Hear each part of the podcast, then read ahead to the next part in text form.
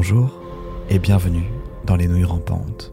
Pour aujourd'hui, avant de reprendre les histoires un peu plus habillées, je vous propose de retrouver un vieux replay qui était lui-même une forme d'anthologie d'histoires réchauffées qui date d'il y a plusieurs semaines, mois, années. Cette édition était un peu particulière, c'était l'édition de la pré-rentrée, il y avait eu beaucoup de bugs au début d'émission. Nous avons pour le podcast coupé toute cette partie-là, une demi-heure de fun, de plaisir, mais surtout de panique, vous pouvez évidemment la retrouver en intégralité sur la chaîne YouTube des Nouilles Rampantes, où elles ont été mises dans leur intégralité, comme je viens de l'évoquer. En attendant, surtout, bienvenue dans les Nouilles Rampantes, dans ce replay qui jusqu'à présent avait été inédit. Pendant que je configure euh, les noms, les sons et tout, que je mette bien en place, euh, est-ce que vous voulez papoter un peu peut-être? Teaser un peu ce qui vient, préparer. Euh... Ah, un peu ce qui vient. On était sur on était parti sur quoi? On s'était dit, il faut qu'on fasse une édition des nouilles. Ça fait longtemps, mais vous savez ce que c'est, la canicule, juillet, août, les vacances, etc. On n'était pas très disponible, et on s'est dit, est-ce qu'on se ferait pas euh, des petites nouilles début septembre? Moi, j'ai dit début septembre, je peux pas. Quelqu'un d'autre pouvait pas la semaine d'avant. Quelqu'un d'autre pouvait pas la semaine d'avant. Et puis bref, on s'est rendu compte qu'il y avait que ce soir, ce soir, l'espèce de conjoncture des sphères. Sauf Clara. Sauf Clara, paix à son âme. Évidemment, euh, on l'embrasse. Je dis, pardon. Et euh, bah, il y avait trois sphères sur quatre, dirons-nous qui, pouvait conjoncter ce soir. Et, euh, et donc on s'est dit bah une petite édition pour annoncer la rentrée prochaine. Euh, on se fait des petites nouilles réchauffées, on reprend nos histoires de l'original. Et puis et, puis voilà. Et Julie, ah bah ah Julie, paix à son âme. Julie, on l'embrasse évidemment. On l'embrasse aussi. embrasse aussi, euh, tout à fait. Comment tu t'avances Si ça se trouve, elle les embrasse pas du tout, Julie. C'est vrai. Peut-être que Julie vous emmerde. Petit ange. Et elle a le droit, c'est sa liberté de personne libre dans la vie. Euh, J'ai pas l'ordre dans mon Google Drive. Non, c'est parce qu'il est sur le post-it. L'ordre, c'est un post-it. J'ai voulu le faire sur, euh, j'ai voulu le faire sur le drive et en fait, euh, je pouvais pas renommer les fichiers. Est-ce que tu as le post-it en deux exemplaires par hasard, s'il te plaît? Attends, je, vais. alors, tu le mets, tu le mets sur l'écran là. Hmm. Est-ce que tu as essayé de lire l'écriture de Boulet de loin? Non, mais on reconnaît les formes. C'est stylisé, voilà, comme ça. Bah, c'est super ça. C'est très bien. Euh, pas d'intro pour la première? Ah Non, non, on attaque. Euh, Allez, on attaque là. Il est déjà la demi, on est en retard. Chérie Crime, c'est à toi. Eh, est-ce qu'on a la petite fumée et tout ça ou pas? Ah, tu veux la petite fumée? Pardon, oui, la petite bah, fumée. quand même, petite fumée. Bien sûr. Allez. Et le... La goutte d'eau. Vous savez, ce moment où la lassitude constante laisse la place à un bruit sourd dans tout votre être. Cette lassitude qui, elle-même, était venue remplacer la rage ardente qui a consumé tous vos espoirs avant de disparaître. Ce bruit sourd qui résonne dans votre ventre, dans vos poumons, dans vos os, dans votre tête. Cette sensation s'accentuant de jour en jour, bourdonnant à l'intérieur de votre crâne comme un nid de guêpe. Quand la chaleur extérieure, incandescente, bat chaque jour un record historique. Quand des enfants meurent continuellement sous les balles de la police. Quand suite à un remaniement des violeurs reste ministre. Quand le 49-3, indécent, devient un automatisme. Ce bourdonnement sourd, et pourtant si bruyant, qui obscurcit votre vision, noircit vos moindres pensées et vous pousse jusqu'au point de rupture. Quand un jour, sans prévenir, cette sensation débilitante s'estompe, vous laissant avec un constat, une évidence, des plus pures. Les appels à la révolte étant désormais interdits sur les réseaux, il est l'heure de semer une toute autre forme de chaos. Échangeons le sucre et le sel dans toutes les cantines ministérielles. Déplaçons de quelques centimètres les tables basses des membres du gouvernement pour qui elles se cognent les gros orteils. Desserrons les joints de leur robinet pour qu'ils fassent un bruit de goutte à goutte sans s'arrêter. Siphonnons leurs réservoirs, que le voyant d'essence soit toujours allumé quand elles sont pressées. Connectons-nous à leurs enceintes Bluetooth pour y diffuser à tout moment de la nuit et du jour le petit bonhomme en mousse. Devant les voitures à cocarde, traversons si lentement au passage piéton que les feux passent deux fois au vermillon. Renommons tous leurs fichiers de manière aléatoire par d'obscurs noms animaliers. Cachons du durian pestilentiel dans toutes les bouches d'aération ministérielles. Diminuons la pression de leurs pommeaux de douche et faisons disparaître toutes leurs chaussures gauches. Et puis, si ça ne suffit pas à les faire démissionner, il nous reste toujours la solution de tout cramer. Suis désolé à l'avance pour, qui va, pour ce qui. Désolé à l'avance, pardon, pour ce qui va se produire. Voilà,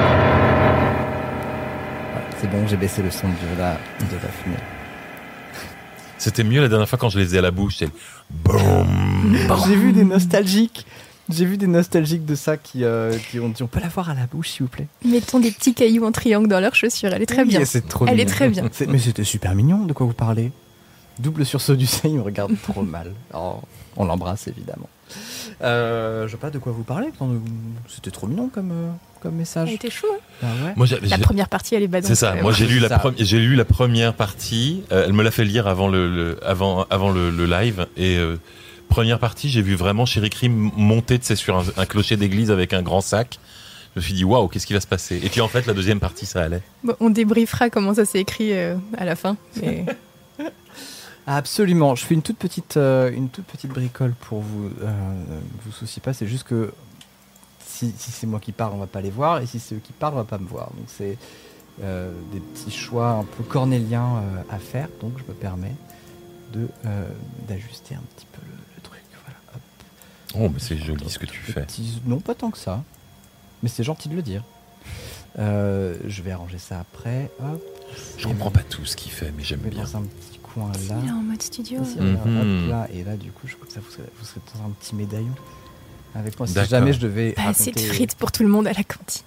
Merci mieux. Oh, merci beaucoup mieux. Et 40, 40 ans déjà d'abonnement, c'est considérable. Merci 40 beaucoup pour, euh, pour ça. 40 ans. ouais. Euh, Impressionnant. bien. Comment ça va vous? C'est l'occasion aussi de papoter un petit peu, vous le savez. hein. On peut pas commencer par juste tout brûler histoire de gagner du temps. Euh, bah c'est un budget quoi, c'est ça qui est dommage. C'est qu'il faut quand même échelonner les dépenses sur. euh, Enfin, je trouve. J'ai déjà mangé un gâteau au sel au lieu du sucre. Je confirme la torture. Ça s'appelle une quiche. Du gratin de salsifis à la cantine, il pense arriver sur des penne et en fait, bim. C'est trop démoniaque Ça, c'est la vrai. danse Ça, de bois. c'est trop peu- démoniaque. C'est la limite que je Ça va trace. Peut-être un peu loin. Euh, je veux qu'on reste quand même un stream familial. Euh, Des endives. Oh. Des Les endives, ça va, mais les endives chaudes. Non, non, endives tièdes. Les endives, même les endives. Des endives tièdes partout. Ça va pas du tout, ça va pas du tout. Moi, j'avais mis du sucre dans mes frites un jour et j'avais trouvé ça délicieux. J'ai alors j'aime bien. Alors, vraiment, c'est ça Oui, les oui, nouilles c'est ce soir. ça, les Ok. nouilles ce soir. J'ai tenté les frites dans le yaourt, c'est pas si mal. Les frites dans le Nutella, c'est dégueulasse. j'ai vraiment pas aimé. Pas tout à fait d'accord avec ça. Ah, j'ai vraiment pas aimé. Vraiment, c'était. Alors qu'avec le yaourt, ça passait à pas si mal. Deux trucs que je mange plus maintenant, mais. Il y a des trucs qui se font plus. Moi, quand j'étais gamin, mon, mon, mon grand-père, en fait, il se faisait des tartines de pâté qu'il trempait dans son café le matin. Ma belle-mère, elle faisait des tartines de beurre et de euh, caprice des dieux qu'elle trempait dans son café au lait. Oui. Bah ça, ça va. Bah, ça, ça va de ouf, oui. Non, je sais pas. Quel le enfer. sandwich beurre saucisson cornichon sucre. Oui, mais ça c'est c'est le plat national mexicain, ça je crois que tu C'est viens de. c'est un classique, j'ai envie de dire. Frites Nutella, je confirme c'est ignoble. Non, ça va. Je suis, je suis épaté par le nombre de gens qui ont testé ça, en fait. Bah, enfin, n'as-tu pas eu de jeunesse Non, et pas, j'ai pas eu de jeunesse au point de frites Nutella. Les deux étaient sur la table, j'ai testé. Bah ouais. Moi, une fois, à une soirée, il y avait euh, de la sauce euh, piquante et il y avait un phare breton. Et ben, dans ma tête, ça marche pas si mal. Et ben c- non, c'est dégueulasse. Mhm. Et, euh, Parce mais- que le côté, le côté beurré avec le, le piment, dans, oui, dans ma alors tête, ça fonctionne pas si c'était mal. plus de c'était une sorte entre le piment et la harissa. Et donc du coup, sur le coup, c'était rigolo. Le, ça a été payé un lourd tribut le lendemain matin, quoi. Et ça, vraiment, c'est Mhm. voilà, frites milkshake pas mal, dire after, je suis assez d'accord avec ça. Cornichon Les sucre. chèques, c'est un classique. Marina, c'est un grand classique, bien sûr. Sauce piquante chinoise et frais de tagada, c'est un grand oui Elle est un peu sucrée, la, la, la sauce piquante euh, pour ça. chinoise. Là. Mais je le dis à chaque fois, et le, si vous n'avez pas encore goûté, goûtez des floating coke. Vous mettez une boule de glace à la vanille dans du coca. C'est, c'est, c'est pas très ragoûtant en termes d'aspect, mais c'est tellement bon. Ah, est-ce qu'il y a que chez moi que ça lag Euh, J'espère pas, vous vous nous refaites pas le coup. hein. Mais, euh, mais bon. Alors, euh, voilà, c'est vrai qu'on j'avais dit, on fait pas beaucoup d'histoires ce soir, ils m'ont réussi à m'en sortir 10. Euh, C'est donc, faux, neuf. La comptine ne compte Oh, pas. pardon, autant pour moi. Ah bah sympa. Sympa, Merci. C'est une C'est intro, la seule c'est une créa. intro, c'est une intro. C'est la quoi. seule Voilà, créa. C'est vrai que c'est la seule créa de la soirée. La seule originale Euh, d'aujourd'hui. Pas créa, créa. mais- Est-ce que euh, l'histoire suivante L'histoire suivante. Ah oui, c'est vrai qu'on a dit pas d'intro. Ben non, c'est toi. euh, Ah bah oui. alors c'était c'était un c'était un, Non non. un témoignage. Oui. C'était un est pas censé témoignage. le dire, ça si? Ah, on, s'en fout aujourd'hui Aujourd'hui, c'est à la, c'est à fraîche. On les a déjà faites, donc euh, tu vois, il n'y a pas de vrai, suspense. C'est vrai, c'est vrai, Faudrait renommer les nouilles rampantes au Nutella et au yaourt. C'est pas une très mauvaise idée, hein Mhm. Les nouilles piquantes au Ouais, Nutella. ça. Les nouilles qui piquent, mais sucrées salées. Les nouilles sucrées salées, non, c'est Non, dégueulasse. sucré salé, c'est dégueu. Voilà, je suis d'accord. Allez, cette histoire s'intitule.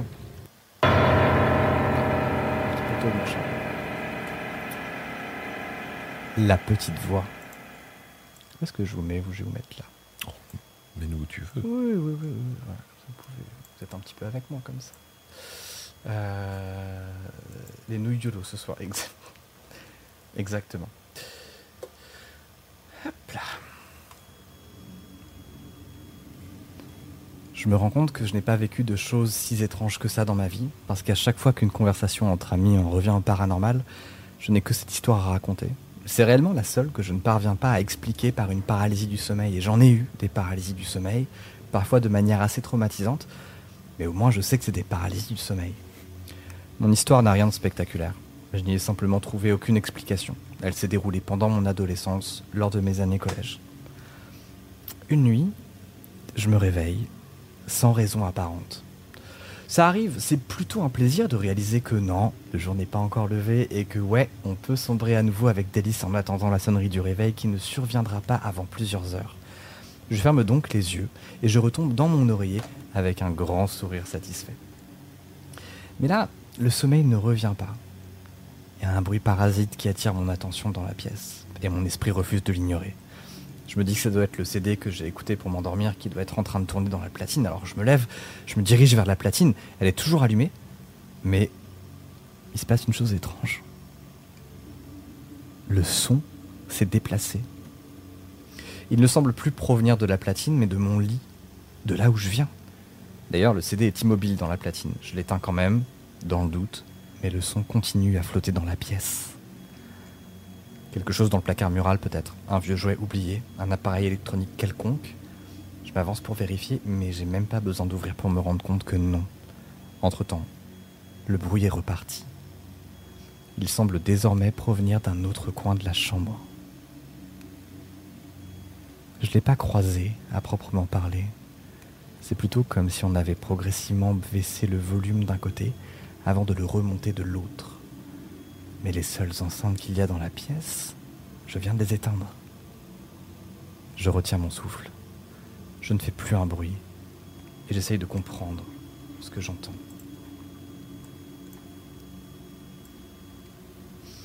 On dirait une voix. Une voix qui chuchote. Une voix qui répète sans arrêt la même phrase. En boucle. Une phrase courte. Je comprends pas ce qui est dit.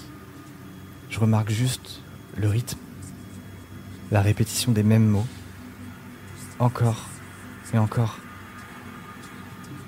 Je me déplace à pas feutrés tout autour de ma chambre pour tenter de trouver l'origine de cette voix.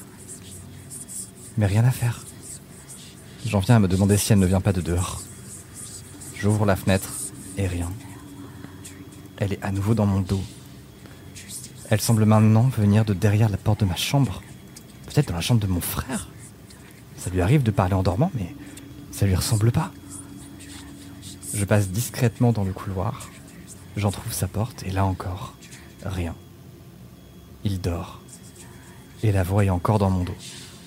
Plus lointaine. Mais elle semble désormais venir du rez-de-chaussée. Ça serait ça l'explication? Mes parents auraient oublié d'éteindre la télé? Toujours sur la pointe des pieds, je descends. Le salon est plongé dans l'obscurité et il n'y a aucun appareil allumé. La voix est toujours là, mais elle continue à s'éloigner jusqu'à disparaître complètement. Je suis resté un moment à guetter son retour et puis je suis remonté. Je me suis allongé dans mon lit, ma chambre à nouveau silencieuse. J'ai fermé les yeux et je me suis endormi. J'ai jamais su ce que j'ai entendu cette nuit-là.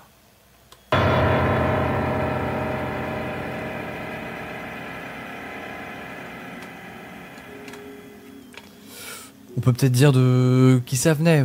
On Oui, oui, débunker, oui, on va pas débunker. On fait plus de debunk Ok. Bah si, Bon, on peut en parler au fur et à mesure. On est là, Ok. on- voilà, on va faire les débunks au fur et à mesure. Perturber Alors- mes habitudes là. Ouais, Ah, ça change ben un peu, ça change un petit Sors peu. de ta zone de cons. Alors, Katara qui dit c'est le confort qui avait du, du mal à sortir. Oui. Katara qui disait euh, maintenant j'ai juste envie de frites et de milkshake. Alors il y a eu une histoire entre temps quand même. hein. Pour moi le son global ça va mais il y a un sifflement aigu sur le micro de Thomas apparemment par contre. C'est peut-être. Je pense que c'est la clim. Ah c'est peut-être la clim ouais. Je pense que c'est la clim. Peut-être la clim. Après, il fait, il fait déjà assez chaud avec la clim. Donc, euh, Oui c'est vrai. Oui c'est c'est vrai. C'est ton PC. tout Ah c'est mon. PC. Ah bah oui c'est mon PC pardon. C'est mon PC regardez c'est un. Regardez. Ah, ça, ça marche pas mal. C'est Ouais, joli. c'est rigolo. Ouais, ça, marche pas mal. ASMR ça, grésillement. ça fait un petit bruit d'ambiance. Là, tu l'as posé sur ton PC, ton micro. Ouais. Euh, Mais alors, donc, ouais, je l'avais trouvé marrante cette histoire de, de voix. Donc, c'était un témoignage de, rappelle-moi son nom. c'était de Walmadino. Walmandino. Merci si tu es encore euh, dans le coin d'ailleurs. On t'embrasse. On t'embrasse. Mais euh, l'histoire de base était déjà euh, racontée de manière assez amusante et, euh, et, euh, et je l'aimais bien parce qu'il n'y avait pas grand-chose dedans. C'était juste un petit mystère. Et, euh, et moi, c'est- moi, c'est mes préférés, c'est quand il n'y a pas vraiment d'explication, mais qu'en même temps, ça reste crédible, tu vois. Et euh, c'est pas un truc qui cherche, à, qui cherche à te terrifier, c'est juste un moment comme si l'univers avait un petit bug. Oui. Et alors, bon, pour les explications probables, bon, bah ça, les phénomènes acoustiques, c'est de toute façon, euh, l'être humain est pas bon pour savoir d'où vient un son. C'est-à-dire que on- on est, on n'a pas une ouïe qui nous permette de spatialiser super bien les sons. Euh, donc va savoir d'où ça venait. Moi j'avais entendu aussi parler de cas assez, euh, mystérieux comme ça de, gens qui arrivaient à capter la radio parce qu'il y avait un moment euh, s'ils avaient tel type, c'était les gens qui avaient des vieux plombages. C'est tel type avec la- l'acidité de la bouche qui arrivait à faire un petit courant électrique et par conduction osseuse. Enfin, il y avait des, il y a eu des cas comme ça de gens qui captaient la radio après avoir eu des plombages dentaires. C'est arrivé à un de mes amis. Enfin, il jure que ça lui est arrivé, mais peut-être que c'est un sale menteur. Non, mais j'avais entendu cette histoire aussi. Comment tu changes ta je- station? Ah bah lui, lui en fait ce qui lui est arrivé c'est qu'il s'est réveillé un matin, il s'est réveillé un matin et il entendait France Inter, mais vraiment dans un demi-sommeil, tu sais, il entendait puis il entendait les actualités et puis il s'est réveillé et quand il s'est réveillé ça s'est arrêté et il a allumé euh, son PC et il a entendu les mêmes infos qu'il venait d'entendre et il en a plus, ré- il captait plus vite Ben non, la radio que- que... son nom. parce que son PC il y a un décalage, tu sais, c'est pas les infos Oui, oui, oui, euh. Il en a live. écrit, il a écrit à D'accord. France Inter en disant décalage son, les gars. Il captait Décalage vraiment la radio alors que sur internet il y avait un petit décalage. Et euh, il entendait. On va parler de jeux vidéo. Euh, T'en avais parlé Sud quand vous avez fait cette histoire. Ouais, oui, c'est oui, bien- possible. bien, sûr. bien oui, c'est possible qu'on ne l'ait évoqué. Ça veut dire qu'il y a des gens qui écoutent genre Despacito sans le vouloir Imagine, dans t'es leur sur- tête. T'es sur Rire et Chanson toute la journée, tu hais l'humanité en entier, quoi. Je sais pas. Moi, j'aime bien Despacito. Donc, euh, Oui, mais C'est- dans ta tête, Ah. sans que tu contrôles à cause de ton plombage. ça s'appelle la K-pop. Avoir une chanson dans la tête qui Non, non, te- mais- ne sort pas de ta tête pendant mille ans, c'est.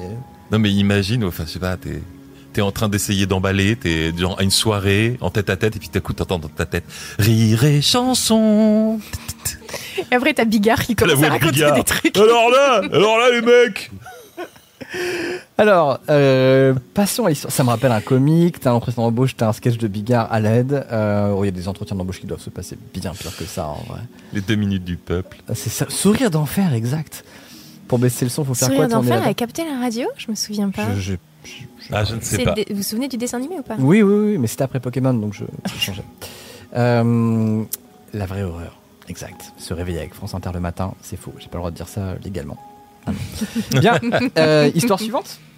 Qu'est-ce que- qu'est-ce qu'on a? On y va, on y va. On enchaîne? Ah bah écoutez, là, je vais avoir besoin de vous. Vous avez révisé vos codes couleurs? tout, pas du tout. Je l'ai même pas mis dans mon. Dans mon... Pas du tout, Yes, pas ah du bah tout. écoutez, Voilà. le professionnalisme, je leur ai envoyé un attendez, je vais message. le chercher. Je leur ai Clara envoyé un revient, message. regarde ce que cette émission devient quand tu n'es pas là. pas. Clara, reviens Attends, Ils sont coup, devenus fous. Quelle couleur, moi Je suis pas vert, hein. Toi, Non, toi, c'est moi tu, es, tu es, Voilà, tu es c'est ça, mauve. ouais, Tu es indigo foncé. Ah, attendez, par contre, pas d'après Word. Deux secondes. Non mais t'inquiète pas, Euh, je l'ai perdu aussi. Ah, Ah, non, elle est là. cool. Attends. Ça y est, non, ça y est. deux secondes. Il me rappelle un épisode de série avec des chiens qui parlent. Est-ce que tu veux parler de Eddie McDowd par hasard Ty Sider Ou pas du tout Ou de Babe. Moi j'ai vu ça. Babe, pas c'est pas un chien. Non mais il y a un chien qui parle dedans. Le chien Eh ben, Il y a. Rex. Là, et c'est là que j'essaie d'être précis sur les commentaires que j'ai. Tu sais que la précision, c'est l'ADN de cette émission. Oui. Euh, c'est, euh, il y a plusieurs chiens qui parlent Dans, dans Babe, oui, il y en a deux. Autant pour moi. Il y en a même plus parce qu'il y a les enfants de, Autant pour moi. de Rex et de. J'ai oublié le nom de. De- je sais pas. La- J'ai pas vu le. Vous avez pas vu Babe? J'ai pas vu la fin. Iri Indiana, bien sûr, j'adore Iri Indiana. Euh, On en regarde dans les nouilles rampantes euh, Bien vidéo sûr. club, on en regarde. C'est quand le prochain Nouille Rampante Vidéo Club? Il faut que je sois chez moi, donc euh, Ah oui. octobre. Très bien. Sinon, tu vas faire ça à la maison. hein. Tu le sais, ça. hein. Euh, Si tu veux en oui, mais on n'a faire. pas mon setup du coup. On verra, on en verra, mais sinon Est-ce que vous êtes concentrés sur vos couleurs, là, Pas les du amis tout, Oui. du tout, du tout, du tout, du tout. Oui, c'est bon. Moi, j'ai- c'est bon. C'est bon Alors, c'est une ancienne histoire que j'avais racontée à la nuit originale.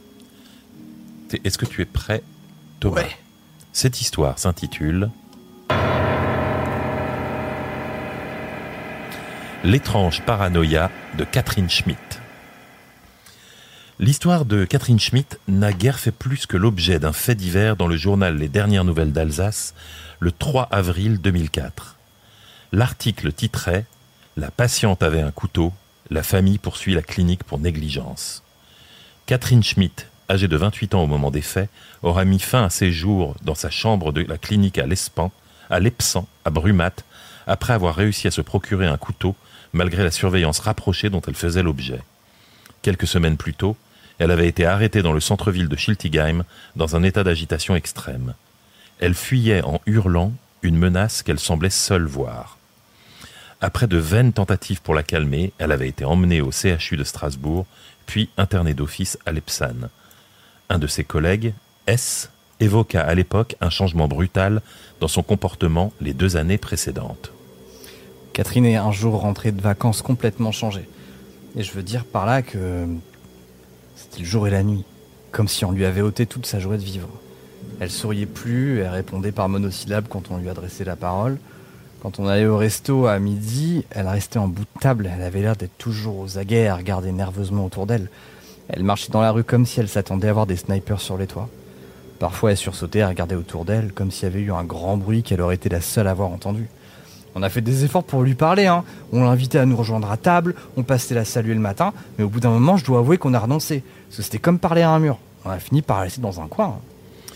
Ses parents, dépositaires de la plainte contre la clinique, ne purent obtenir gain de cause et l'affaire fut classée sans suite en juin 2007. Seule la sœur cadette de Catherine, Agathe Schaffer, née Schmidt, refusa toujours de croire à la thèse de l'accident ou de la négligence et souligna dans des lettres qu'elle adressa aux policiers une série d'éléments étranges qui avaient été négligés, voire occultés pendant l'enquête. Elle en reparla ensuite dans un long entretien avec une journaliste. Quelque chose s'est passé pendant ce voyage il y a deux ans et quelques. Elle refusait d'en parler, elle devenait même très agressive si je lui posais trop de questions. Elle était partie pour un congé d'une semaine, soit euh, neuf jours si on compte le week-end. Mais les amis à qui elle rendait visite à Valence affirment ne l'avoir hébergée que les trois premiers jours. Selon eux, elle allait très bien, elle passait son temps à échanger des SMS avec quelqu'un, ce qui semblait la mettre de très bonne humeur. Elle, es- elle écrivait aussi énormément dans son journal. C'était habituel pour elle? Elle vous avait parlé de quelqu'un qu'elle voyait? Non, mais on ne se disait pas tout non plus. euh. Mais j'y crois pas trop, les choses se passaient bien entre elle et A. Ils parlaient même d'acheter une maison ensemble. En revanche, c'est vrai qu'elle ne quittait jamais son journal. Elle écrivait tous les jours dedans. Quand on a été ranger ses affaires, on n'a pas retrouvé les deux derniers. Ses notes s'arrêtaient un mois avant son voyage, mais on pouvait voir que des pages avaient été arrachées. Que pensez-vous qu'il ait pu lui arriver? J'en ai pas la moindre idée. Elle devait rester la semaine à Valence. Pourquoi est-elle rentrée plus tôt? Euh, Elle a dit à des amis qu'elle voulait rentrer à Strasbourg pour s'occuper un peu de son appartement. Apparemment, elle avait l'air très excitée à cette idée. Plus étrange encore, plusieurs amis de Catherine avaient témoigné d'événements bizarres durant les mois précédant son internement. Certains décrivaient une impression persistante d'une autre présence quand elle était dans la pièce. Son petit ami en parlait en ces termes. Il y avait plein de petits incidents étranges qui se produisaient en sa présence. Le serveur au restaurant mettait toujours un couvert en trop quand elle était là, ça ratait jamais. Un jour au cinéma, on se tenait la main, on avait demandé deux billets et le type au guichet nous en avait tendu trois avant de réaliser ce qu'il se faisait. Et il se reprenait. Et il avait tout de même regardé à droite et à gauche comme s'il cherchait quelqu'un des yeux. Un jour, une de ses collègues m'a raconté en riant que le chauffeur de taxi leur avait compté un supplément pour la troisième personne et qu'il était très perturbé quand il avait regardé à l'arrière quand elle avait fait remarquer son erreur. Une fois ou deux, quand elle partait au travail avant moi, j'entendais la porte claquer une seconde fois après son départ, comme si elle était revenue sur ses pas. Mais l'appartement était vide. Agathe Schaffer s'agaça un peu de ces rumeurs, mais elle insistait sur l'aspect mystérieux de la mort de sa sœur. Quand on a regardé le téléphone de Catherine, il contenait de nombreux SMS en provenance d'un numéro inconnu, ne comportant que des séries de signes comme des chiffres, des symboles typographiques. Ni les enquêteurs ni les amis ne purent déterminer ce qu'il voulait dire. On n'a jamais su qui les avait envoyés non plus. Et puis surtout, le couteau qu'elle aurait utilisé ne correspondait à aucun modèle utilisé à la clinique. Comment elle l'avait obtenu? Elle ne voyait personne à part ses infirmiers, et elle se, serait, plantée en haut du dos alors qu'elle était dans son lit, seule, dans sa chambre fermée à clé? L'argument fut réfuté par les médecins qui expliquèrent que cela avait pu être un moyen pour Catherine de mettre fin à ses jours en légitimant sa paranoïa.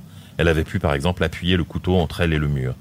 Des vidéos de sécurité des couloirs prouvèrent que personne n'était entré ou sorti de la chambre. L'enquête n'alla cependant jamais plus loin, malgré les efforts de la famille, et elle dut se résoudre à abandonner. Les derniers mots de la sœur, avant sa mort, s'adressaient à, euh, Agathe dans une lettre retrouvée dans sa chambre et se résumaient à une simple phrase. Je crois que j'ai vu des choses que je n'étais pas censé voir. Je t'en supplie, ne cherche pas à savoir quoi. Ce n'est pas ta faute. Ce n'est pas ta faute. Je t'aime. Catherine.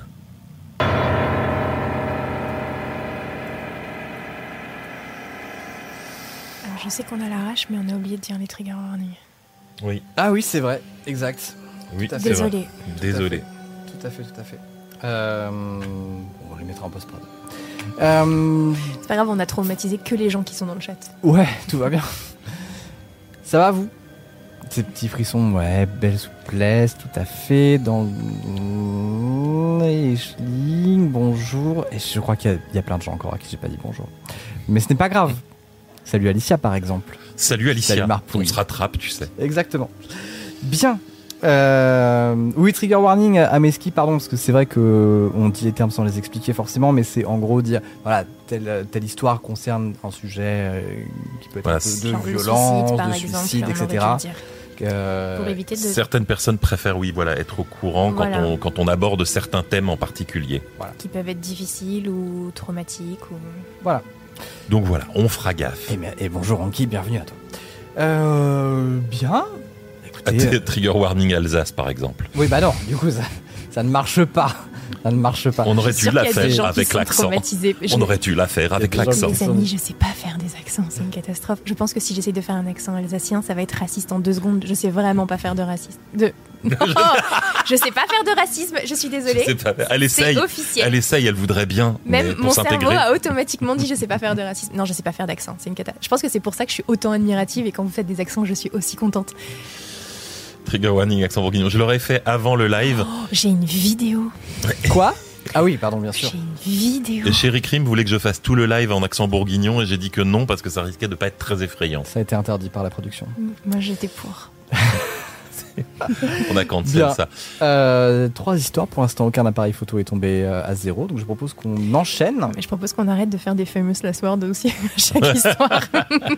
Pas bête, ça. C'est pas bête. Euh, On Alors. enchaîne, on enchaîne avec euh, Chéri Crime. Oui. Chéri Crime, ton histoire qui s'appelle. Ah bah, est-ce que. Attends, une seconde, une Non, non, oui. Ouais, J'avais pas. J'ai pas fait. Et là, on va s'éloigner. On, va- on va quitter, on va quitter l'Alsace. Moi, on m'a fait remarquer que je faisais vraiment du paranormal régional. Tu sais. Mais c'est trop bien. À chaque Ah fois oui. que je raconte une histoire, ça se passe en Meurthe-et-Moselle, en Alsace, en Bourgogne. J'ai vu des gens qui disaient meurtre et Moselle. Oh. c'est trouve très, beau. Très si c'est un lapsus, il est magnifique. Si c'est un jeu de mots, il est pas mal. Moi, toutes mes histoires sont à Paris ou dans le sud-ouest, donc euh, Ouais. très Ouais. peu d'origine. Nous, on, essaye, on essaye, voilà, on essaye de réenchanter la France en termes de creepypasta. Moi, j'en ai fait une dans la manche. Ah, d'accord. J'ai appuyé sur le mauvais bouton. C'est de ma faute. Cette histoire s'intitule. Ah c'est la, un coup de c'est la fin, c'est la fin, vous inquiétez Ah, pas, pardon. tout va bien. Ok. C'est euh, c'était un petit voilà, un, un petit jingle, mais non, euh, moi j'en ai fait une dans la manche, donc tout va bien Mm. finalement. Je suis en train de Euh, manger une tomate cerise, vas-y, enchaîne. Cette histoire s'intitule Les crocs invisibles. La nuit du 9 mai 1953 était calme et douce à Manille. Jusqu'à ce que soudain, la police conduise cette fille et ses hurlements au poste. Le médecin, qu'on avait dérangé, remit furieux son chapeau sur sa tête. Baliverne, vous me sortez du lit au milieu de la nuit pour examiner une fille qui a de toute évidence un simple épisode épileptique. Le maire de Manille ne disait rien. Ses yeux écarquillés allaient du docteur à la fille qui hurlait. Il y avait les griffures sur ses bras, les marques de morsure. Se les est-elle vraiment infligées elle-même au plus fort d'une crise d'épilepsie? Ou avait-elle été sauvagement faite, comme elle le prétendait, par quelque chose ou quelqu'un? Qui l'aurait attaquée dans sa cellule fermée Le maire Arsenio Laxon l'ignorait, mais le cas était si étrange que le chef de la police avait été appelé en urgence et avait à son tour appelé le médecin de garde. Ensemble, ils étaient allés à la prison pour examiner la cause de toute cette agitation. Clarita Villanova, 18 ans, une simple sans-abri parmi les innombrables jeunes que la guerre avait laissés dépourvus dans les, dans les rues de la ville. Quand la police l'avait trouvée, elle était au centre d'un petit attroupement qui s'était formé autour d'elle au coin d'une rue, où elle hurlait qu'elle avait été attaquée et mordue. Les badauds, pour la plupart des paumés des tavernes des alentours, la réconfortaient, tout en s'échangeant des clins d'œil et des gestes discrets pour signifier, entre autres, que la fille était visiblement complètement folle. Clarita tomba en pleurs sur le sol de sa cellule, et la porte claqua derrière elle. La police avait ignoré ses supplications pour qu'elle regarde les huit traces de là où elle prétendait que la chose l'avait mordue.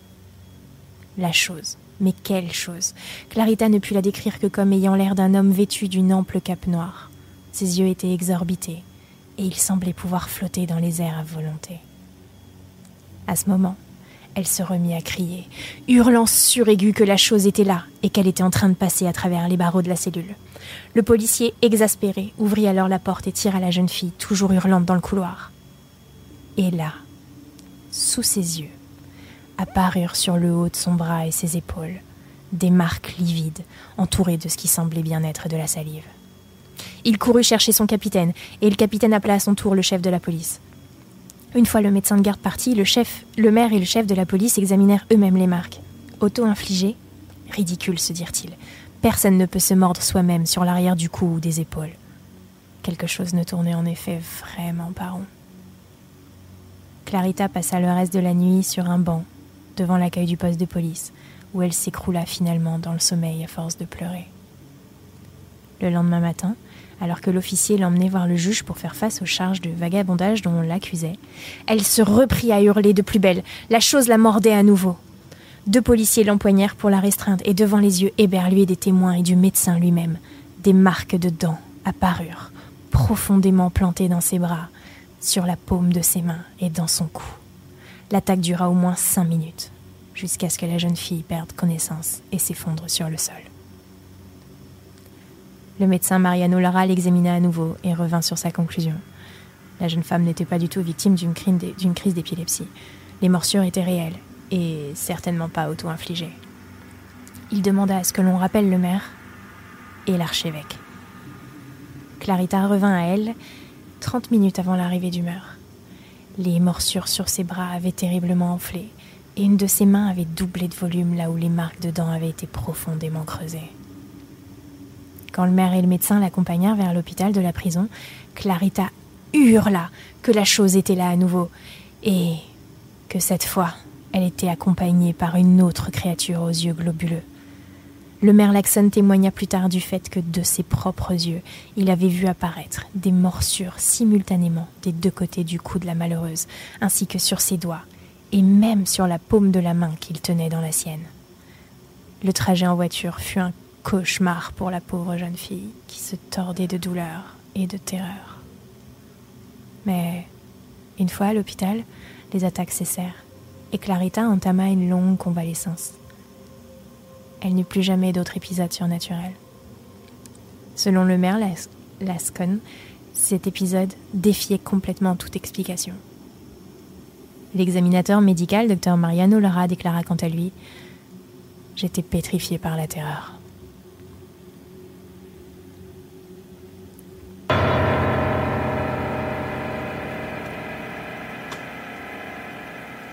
Est-ce qu'on se garde le debunk pour la, pour la fin finalement? Parce qu'on l'a pas fait pour l'histoire précédente.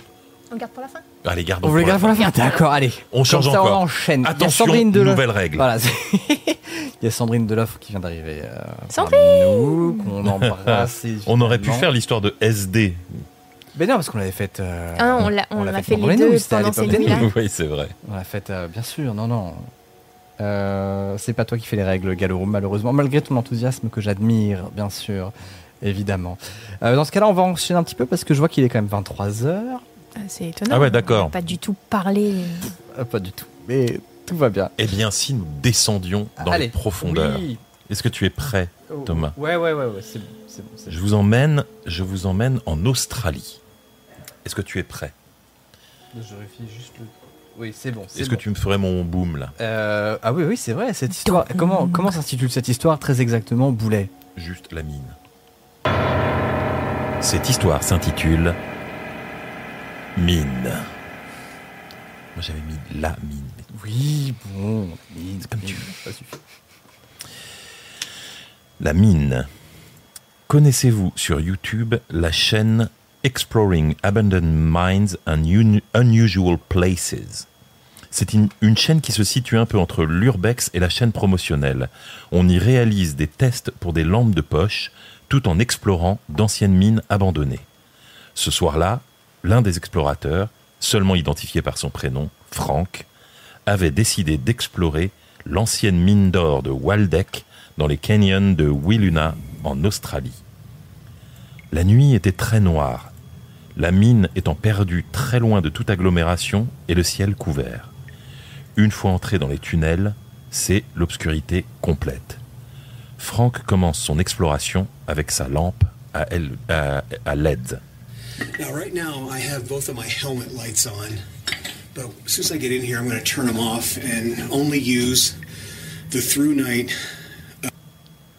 Pardon, désolé. je- Waouh. Now, right now, I have both of my helmet lights on, but as soon as I get in here, I'm going to turn them off and only use the through night uh, TN12, and I'll show you how it works. That's the only light that I'll use in this mine. Looks like right here on the uh, right is some gobbing.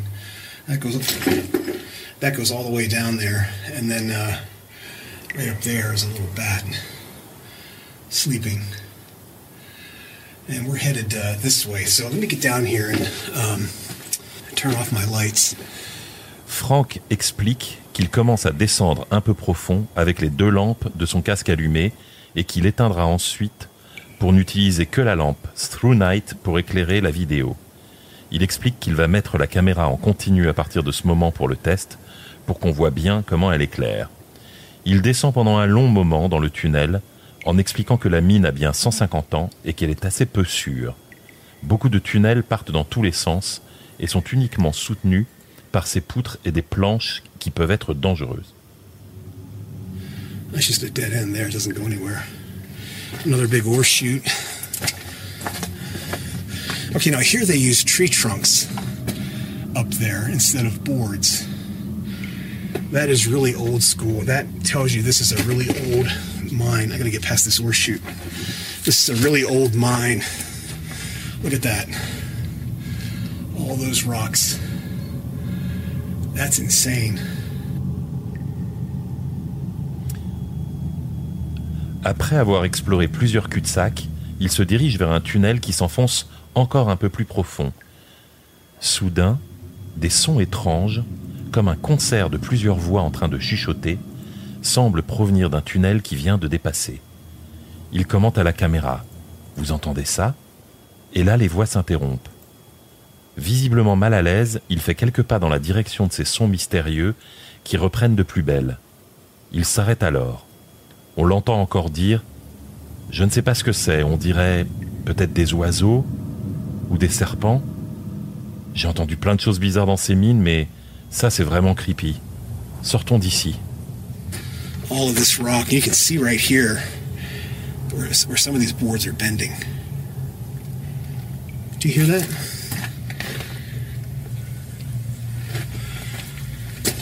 Sounds like, uh.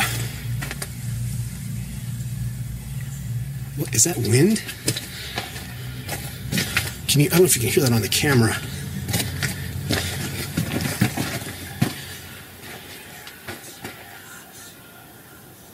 Do you hear that? Stopped.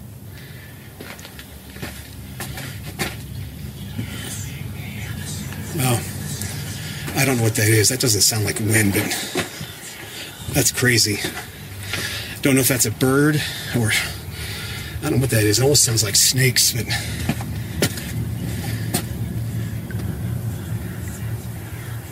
wow. I've heard some weird stuff in mines, but that is definitely creepy. I don't know what that is. So let's get out of here and uh, head back out to the portal. Um, that was weird. Il se dirige vers la sortie en commentant les performances de la lampe, s'interrompant parfois pour dire qu'il entend encore quelque chose, qu'on n'entend plus dans la vidéo. Franck répète alors nerveusement Bon, je rentre, je sors d'ici. Plusieurs fois et interrompt l'enregistrement par un Alright, that's it, faussement enjoué. This is the Through Night TN12 flashlight review and demonstration, so highly recommended. The only one thing I could think of would be that it might need a diffuser tip because see how it makes a white spot, kind of washes everything out. So, well, I think I, I think I keep hearing something. That, that was strange. I hear the air blowing here. Anyway, uh, great light. Check the description for more details on the lumens and uh, a link to the uh, Through Night website and other links to Amazon if you want to get this light. It's a really nice light.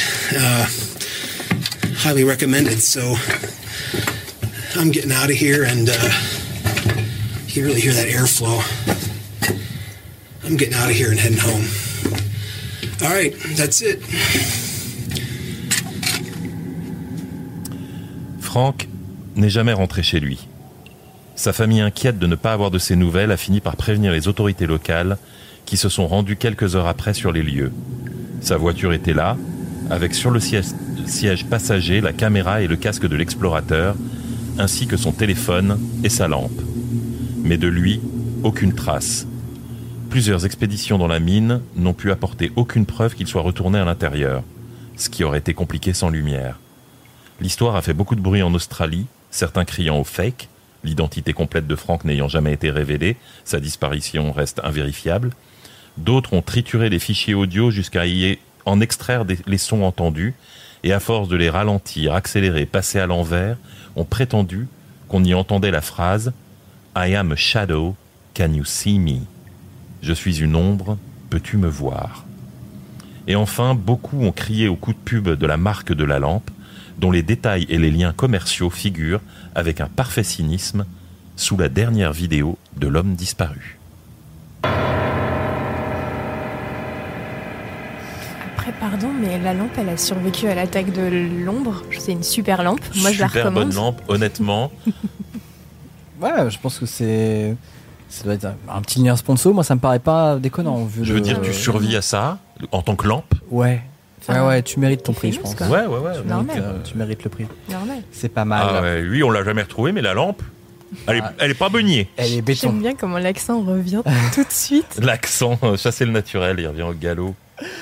Euh, alors, je crois que Feldup avait parlé du gars. Oui, il y a moyen. Il y a moyen. C'est une histoire qui était. C'est un de nos classiques, ça aussi. Eh ben, Euh, il nous avait piqué l'histoire, qu'est-ce que vous voulez que je vous dise? Et où est-ce qu'on l'a piqué, nous? C'est moi qui l'avais trouvé. Ah, voilà, voilà. Moi, j'avais googlé. Ah ouais. C'est drôle parce J'avais piqué à Google. voilà je me souviens bien. de cette histoire de quand j'étais de l'autre côté du Ah miroir. ouais. Quand j'étais sous ma couette, euh, la lumière Ah. éteinte en train de me chier Je sais dessus. plus si on avait montré la vidéo parce que j'avais, on avait, on a évidemment la vidéo, elle est trouvable sur YouTube. Je crois que je savais pas faire à l'époque, ça. Ouais. Euh, Mettre des vidéos. Là, maintenant, je sais faire, mais je ne l'ai pas mise. Ah bah bravo. Donc ça n'a rien à voir. Mais peut- pourquoi pas ne pas la remettre sur nos réseaux ultérieurement? Mhm. On vous donnera le lien. Euh, Bien, donc euh, pareil. C'est c'est le moment où il fallait dire suivez l'Instagram des nouilles. Suivez l'Instagram des nouilles. et la sûr. chaîne YouTube des nouilles. Ah, Évidemment, et tout ça. On mettra un lien Euh, sponsor Les réseaux, pour une on mettra le, ouais, exactement une petite lampe. euh, Et Mimi avait Ouais. peur. C'est Ouais, vrai. c'est vrai qu'elle oui, mais Mimi flippait. avait Mimi flippait euh, très vite. Elle flippait beaucoup. voilà. On l'embrasse d'ailleurs, évidemment. si Où qu'elle soit. Euh, et lampe frontale des nouilles. C'est vrai qu'on c'est un bon, c'est une bonne idée Quand de merch. quand est-ce qu'on, c'est ce que j'allais dire, quand est-ce qu'on Si fait ja- du merch? Si jamais on fait du merch, c'est une très bonne Il nous idée. faut du merch. Il nous fait du merch. Euh, bonsoir, bonsoir, j'arrive pas trop tard. Première fois que j'arrive à choper ça en live. Eh bien, merci. Non, on est à la moitié. Salut Neblande. On est à peu près à la moitié. Eh ben on en est à peu près à la moitié et Grosso modo. et, et, et, et- et ben on va redonner euh, le micro à Marie à Cherry Cream et avec une histoire qui est un grand classique Ah, des c'est- nouilles Il rampantes, faut pas que tu le fasses quand je suis en live avec C'est- toi parce que c'est ça me génial. fait rire. C'est mon même préféré. Ok. qui s'appelle donc. Alors attends, cette, cette histoire s'intitule Robert, la poupée. C'est mon deuxième prénom. La poupée, c'est poupée son ou deuxième Robert prénom. Robert. C'est son nom de famille. C'est ton Ah, deuxième c'est prénom, son tu deuxième- t'appelles Robert, c'est vrai Absolument. Bob. Exactement. fait. Ah ouais Ouais. Ok. On en apprend tous les jours. Une histoire vraie aurait inspiré le film Chucky. Une famille, après avoir renvoyé une servante d'origine haïtienne, aurait subi sa vengeance par l'intermédiaire d'une poupée possédée qui aurait été vue en train de se déplacer dans la maison toute seule. L'enfant à qui elle appartenait aurait petit à petit sombré dans la folie jusqu'à sa mort. En 1896, Thomas Otto et sa femme s'installèrent dans, leur nouvelle maison à Key West, en, en Floride. Ils avaient une servante haïtienne chargée de s'occuper de leur enfant, Robert Eugene. En 1906, celle-ci fut surprise en train de s'adonner à des rituels vaudous et fut congédiée par la famille. Et avant de partir, elle offrit une poupée d'un mètre de haut au jeune Robert. Le garçon devint inséparable de la poupée, la traînant partout avec lui. Mais, au bout d'un moment, ses parents s'inquiétèrent. Durant ces jeux, il semblait discuter avec Robert la poupée, mais sa voix, quand il imitait Robert, était celle d'un adulte. Il exigea aussi de se faire appeler Eugene, parce que Robert était le nom de sa poupée. Puis, il sembla de plus en plus perturbé. Terreur nocturne, meubles renversés, jouets démembrés et jetés partout dans la maison. À chaque fois que le garçon répondait C'est pas moi, c'est Robert. Ils finirent par confisquer Robert et l'enfermer dans, un coffre-grenier. Des années après, Eugene est devenu mère artiste et marié à Anne, une jeune femme qu'il avait rencontrée durant ses études. À la mort de son père, il revint habiter la maison familiale et retrouva Robert dans le grenier. Aussitôt, son obsession reprit. Il aménagea le grenier pour lui faire une chambre à sa taille avec de petits meubles. Peu de temps après, Eugene expliqua à Anne que Robert voulait davantage de lumière et il l'installa au troisième, près d'une fenêtre. Elle effraya beaucoup les écoliers du coin qui affirmaient l'avoir grimacé et même parfois dansé. Un jour, un plombier venu faire des travaux s'enfuit sans même ramasser ses outils. Il expliqua par la suite qu'il avait entendu la poupée rire et en avait été terrifié. Eugene tomba brusquement malade au début des années 70. Il repoussait de plus en plus son épouse et restait enfermé dans sa chambre en serrant Robert contre lui. Et il mourut en 1974. Anne revendit la maison et quelques années plus tard, une nouvelle famille arriva. Elle avait une petite fille de 10 ans qui trouva Robert dans le coffre et s'enticha immédiatement de lui. Quelque temps après, une nuit, ses parents furent réveillés par des hurlements. Leur fille affirmait que la poupée s'était animée, avait couru partout et avait tenté de la tuer. Ses parents se débarrassèrent alors de Robert en le vendant au Fortist Martello Museum.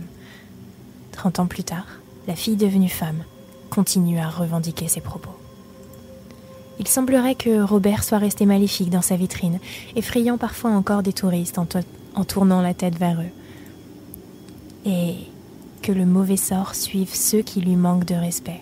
Les murs du musée sont recouverts de lettres de gens, le suppliant de lever sa malédiction.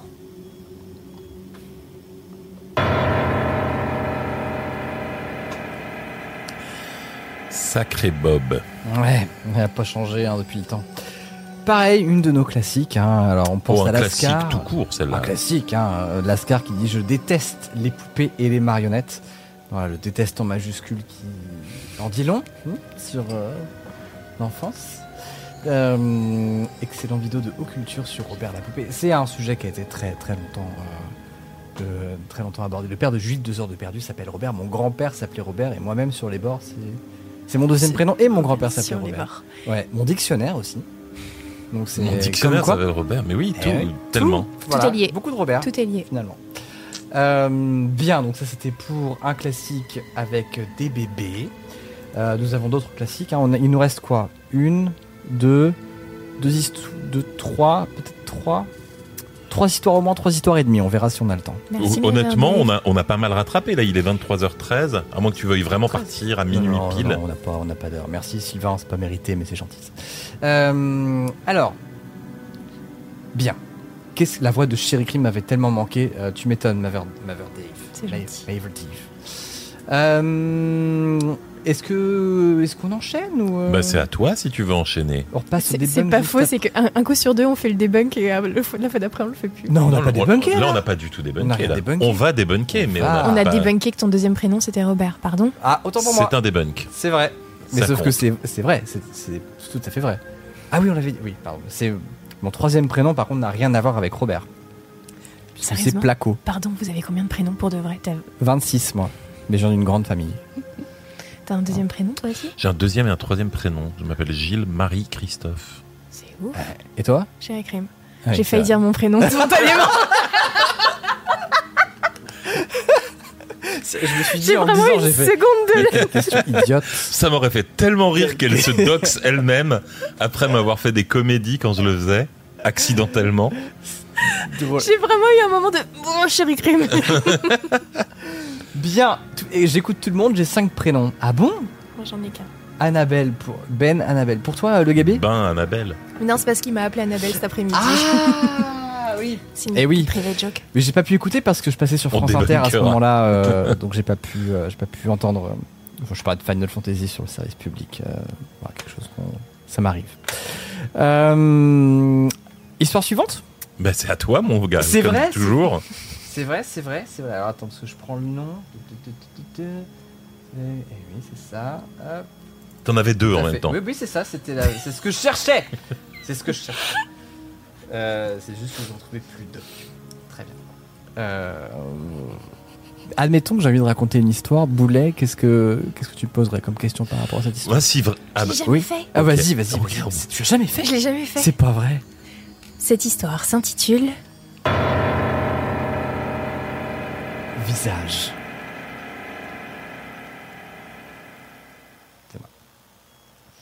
Un soir, dans ma chambre, je jouais à un jeu appelé Photo Dojo.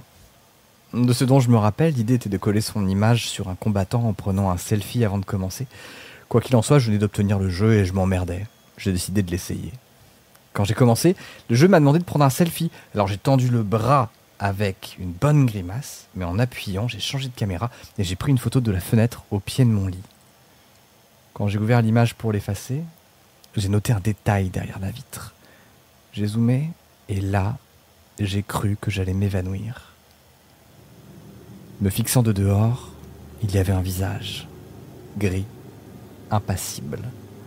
Il n'avait presque pas de cheveux, à part quelques longues touffes sur le sommet du crâne.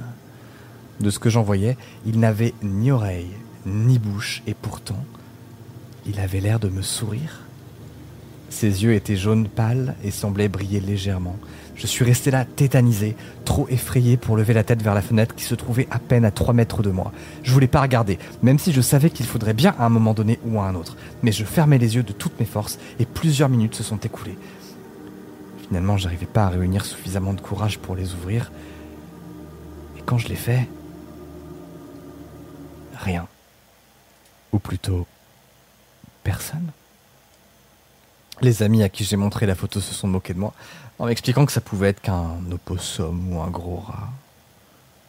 Le problème, c'est que ma chambre est au deuxième étage. Témoignage de Colin. Quand j'ouvrais le matin, l'effroi me glaçait. Une histoire entre toutes m'a frappé. Je me rappelle encore de son titre. Du vent dans les arbres. Un soir d'été, l'histoire racontée. Une malade, seule au premier étage d'une maison de campagne, qui se tourne et qui se retourne dans son lit. Par la fenêtre ouverte, un marronnier qui pousse ses branches dans la chambre. Au rez-de-chaussée, plusieurs personnes qui sont réunies. Elles causent, elles regardent. Elles regardent la nuit tomber sur le jardin. Et d'un coup, quelqu'un monte le marronnier. Eh, tiens, tiens, mais il y a du vent. On s'étonne, on sort sur le perron et pas un souffle. Et pourtant, le feuillage s'agite. À cet instant, un cri. Le mari de la malade se jette dans l'escalier et trouve sa jeune épouse, dressée sur le lit, qui désigne l'arbre du doigt et tombe morte. Le marronnier a retrouvé, à l'instant même, sa stupeur coutumière. Qu'est-ce qu'elle a vu? Un fou qui se serait échappé de l'asile Ça serait lui, caché dans un arbre, qui aurait montré sa face grimaçante C'est lui. Il faut que ce soit lui. Par la raison qu'aucune autre explication ne peut satisfaire. Et pourtant, enfin, on ne l'a pas vu monter. On ne l'a pas vu descendre. Comment les chiens n'ont-ils pas aboyé? Comment a-t-on pu arrêter six heures plus tard à 100 km de la propriété? Question sans réponse. Le compteur passait ensuite à la ligne et négligemment a conclu dans le journal S'il faut encore les villageois, c'était la mort qui secouait les branches du marronnier. Histoire racontée par Albert.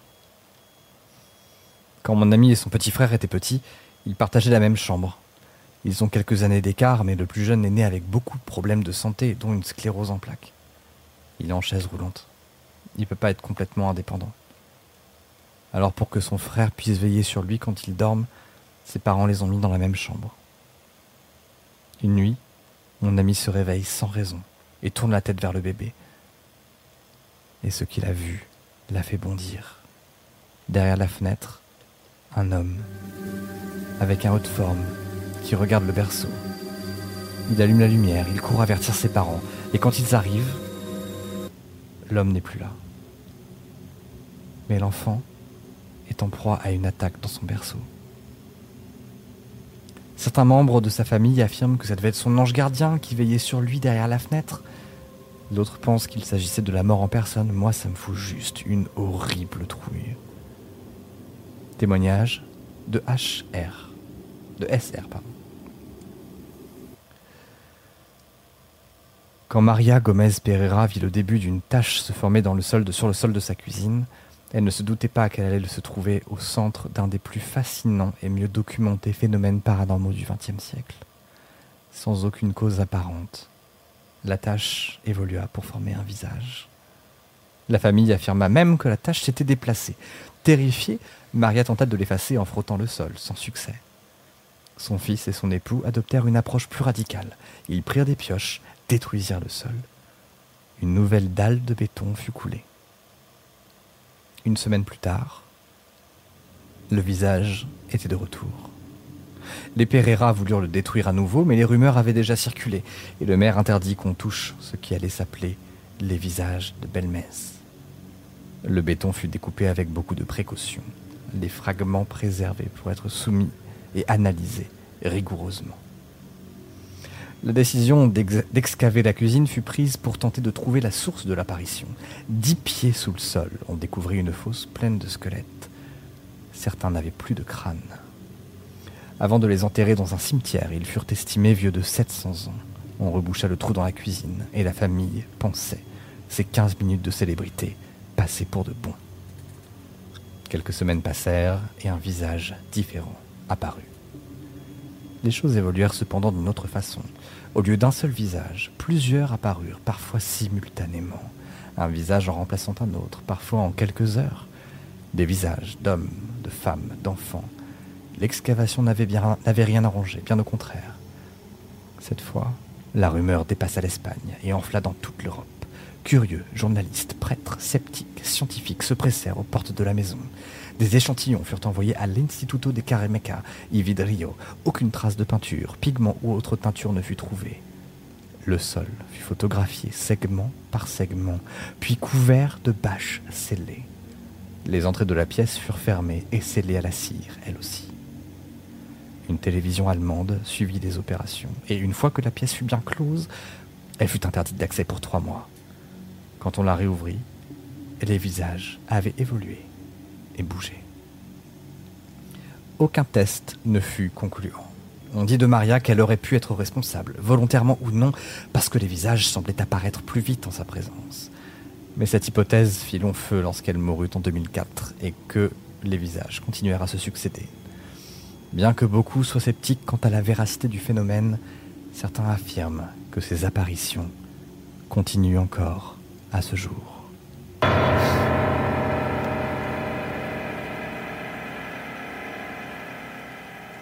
Eh ben voilà, la bonne ambiance, euh, la rigolade. J'ai adoré. Ouais, moi j'aime bien l'histoire. Moi, l'histoire- j'avais oublié celle-là en vrai. L'histoire des visages de Belmez Ouais. Ah, moi, c'est une des toutes premières histoires que j'avais lues de paranormal, de... mais vraiment quand j'étais gamin, quoi. Je l'avais lu, euh, je l'avais lu pratiquement à l'époque où c'est arrivé. C'est arrivé quand? En 93, ouais, voilà. Merci Meverdev, merci beaucoup. J'ai hâte que ce soit ta prochaine histoire, Boulet, pour qu'il puisse dire, il, elle, pardon, puisse dire, la voix de Boulet m'avait tellement manqué. Il a fait la même chose. Il a, Oh, bah voilà. a dit la même chose avec moi tout à l'heure. Bah, maintenant, s'il le dit pas, euh, je vais être emmerdé, quoi. Mm. Oui, bah oui, oui. euh, voilà, non, j'avais, j'avais complètement oublié cette histoire en vrai, et c'était trop bien de la revisiter. Trop cool. Et vraiment, euh, elle se lit comme un, je sais pas, comme un, comme un. Mais j'aime, en plus, j'aime vraiment beaucoup le, le côté réalisme magique et un peu terrifiant qu'il y a dans. euh, Ah, moi, elle m'avait, euh, elle m'avait vraiment terrifié, Ah cette ouais, ouais. Elle est- Inévitable elle en fait. badante. Inévitable, ça fait Ouais. peur. Ah ouais, j'aime bien la façon dont elle est construite et tout. Mhm. Elle passait souvent dans les 30 histoires les plus mystérieuses. Qu'est-ce que c'est? Et surtout, c'est pas nous qui racontions, donc je pense que c'était moins Pas bien. aussi bien forcément. Ouais, non. Forcément moins bien. Euh, merci Nabouzor, ça s'écoute comme du petit dé. Et merci beaucoup Cora pour le récap, évidemment, tous les réseaux sociaux et, et, et, et toutes les infos, finalement. Toutes les infos. Moi, ma voix me manque pas parce que j'écoute les replays pour... Vos voix me manquent pas parce que j'écoute les replays pour m'endormir le soir. Alors, on avait cette conversation tout à l'heure. Euh, je trouve ça hyper flatteur que les gens nous écoutent pour s'endormir et un peu, un petit peu.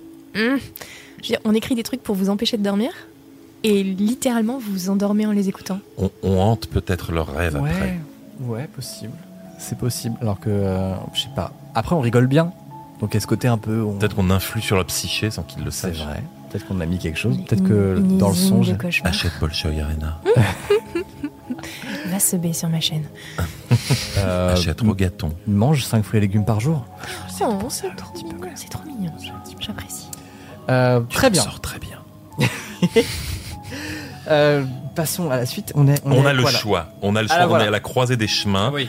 Il reste potentiellement trois histoires. Tu voulais faire court, on peut faire ça en deux histoires, mais Mhm. trois histoires. Il y a le debunk après. Est-ce que mais le on a déjà quasiment tout débunké en vrai. et on a commencé avec une demi-heure de retard, donc est-ce que c'est pas ta faute? Allez, c'est ma Moi je dis les trois histoires elles passent là. De toute façon, au pire, je me fais virer. pas. Tu veux qu'on demande aux gens On fait deux histoires Ah oui. ou trois histoires Ah, très bien. Alors, demandons, demandons aux gens tiens, est-ce que euh, vous en voulez plus ou ça vous fait chier ce qu'on est en train de faire? Ils sont là à minuit. Ouais. sais. 3, 3. Ok, ben on a gagné. hein. Oui. Voilà. 10 2,5. Écoute, 2,5, ça me paraît raisonnable. Je vais m'arrêter au milieu. Très bien, parfait. C'est une excellente idée. Alors, euh, je, je regarde sur la liste. C'est Jean. 1000 Eh oui. Combien? Ah, on va y arriver. euh, au- euh, Ah, Coucou, si si. Bonjour On est obligé d'en faire La trois fumière. arrive seulement. Il On, est on est que obligé d'en faire trois, on peut C'est- pas en faire que deux. T'es où, Sylvain 5h du mat, c'est quoi ça C'est. 5h. Ah non, 5h de l'après-midi, C'est- peut-être. Québec, c'est Québec. C'est la finale, de, c'est la finale de Drag Race qui vient de finir pour que vous arriviez tous. hein. C'est vrai que c'est vrai qu'il y a 2 3 On vous voit. hein. 4 5. Oui, c'est ça Qué- Québec Sylvain Marion. On vous vu, voit. euh, pendant les lives euh, les lives au Japon. Euh, alors, Oui, moi aussi j'ai cru que c'était Si qu'il appelait Sylvain. J'ai pas compris Ah sur oui. le coup. C'est son, c'est son vrai nom. bien euh, histoire suivante. Euh, qui c'est donc ça c'est toi et Oui, c'est boulet. Est-ce que tu veux le refaire? Ouais, grave. Allez, je t'en prie. Cette histoire s'intitule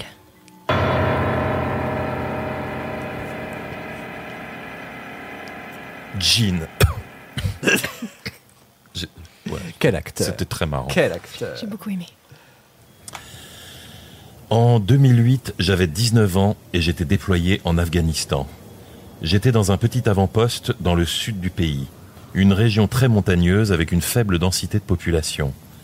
Des hommes sans uniforme allaient et venaient plusieurs fois par semaine, ne restant jamais plus de deux jours. Nous étions tous convaincus qu'il s'agissait de forces spéciales ou peut-être de mercenaires de la CIA. Ils n'interagissaient, quasiment jamais avec nous. Chacun tendait à rester dans son groupe. Il y avait des rumeurs qui circulaient. On disait qu'ils expérimentaient une nouvelle forme de guerre psychologique, comme encercler et massacrer une troupe ennemie dans l'obscurité, en épargnant juste un soldat pour qu'il puisse raconter l'histoire, ou encore qu'en mutilant affreusement des corps pour les laisser devant les villages suspectés d'abriter des soldats, ou encore de tout brûler. Vous voyez ce genre de tactique pour miner le moral des gens. J'étais en poste là-bas depuis trois semaines, quand on nous a ordonné un matin d'aller patrouiller dans un village plus loin. On les connaissait, ils nous avaient accusés d'avoir tué et écorché leurs chèvres, ce qui était un mensonge assez commun pour tenter de nous réclamer de l'argent ou d'autres formes de compensation. Mais là, un nouveau rapport indiquait que des femmes et des enfants avaient été vus en train de fuir la zone en emportant leurs affaires. Il y avait donc une activité suspecte. Nous sommes partis le lendemain à l'aube. Le village était à un peu moins d'une heure de route. Le trajet passait au fond d'une vallée, d'une vallée, donc dans une zone assez dégagée, mais à environ deux kilomètres du village, il fallait emprunter un petit chemin de terre sinueux le long du flanc de la montagne. Le village lui-même était au sommet d'une colline, dans une dépression en forme de cuvette. Il y avait là à peine une douzaine de petites maisons en pierre qui abritaient environ une quarantaine de personnes.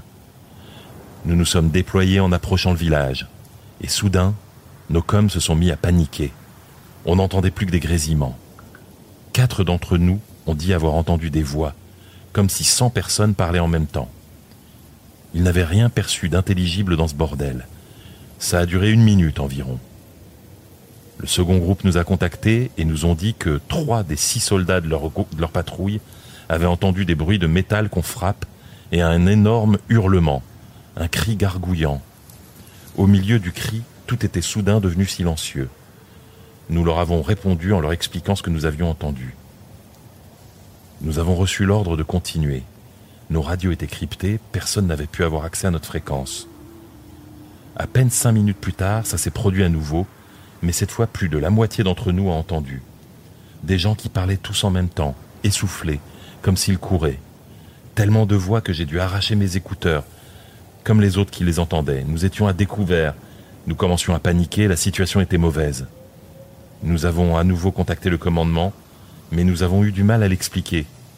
L'un d'entre nous avait clairement entendu du farsi, un autre disait que ça ressemblait à du latin, et moi j'aurais pu jurer avoir entendu du russe. On nous a dit qu'il s'agissait sans doute d'interférences, nous devions changer de canal et continuer la mission. À ce stade, nous étions à une trentaine de mètres de l'entrée du village et c'était une zone très dégagée, nulle part où se cacher, si ce n'est dans les maisons. L'un d'entre nous remarqua alors une traînée de sang sur le sol, qui semblait se diriger vers le village. Nous l'avons noté et avons continué à avancer. La piste s'arrêtait au centre du village en formant une petite mare brun-noir de sang séché.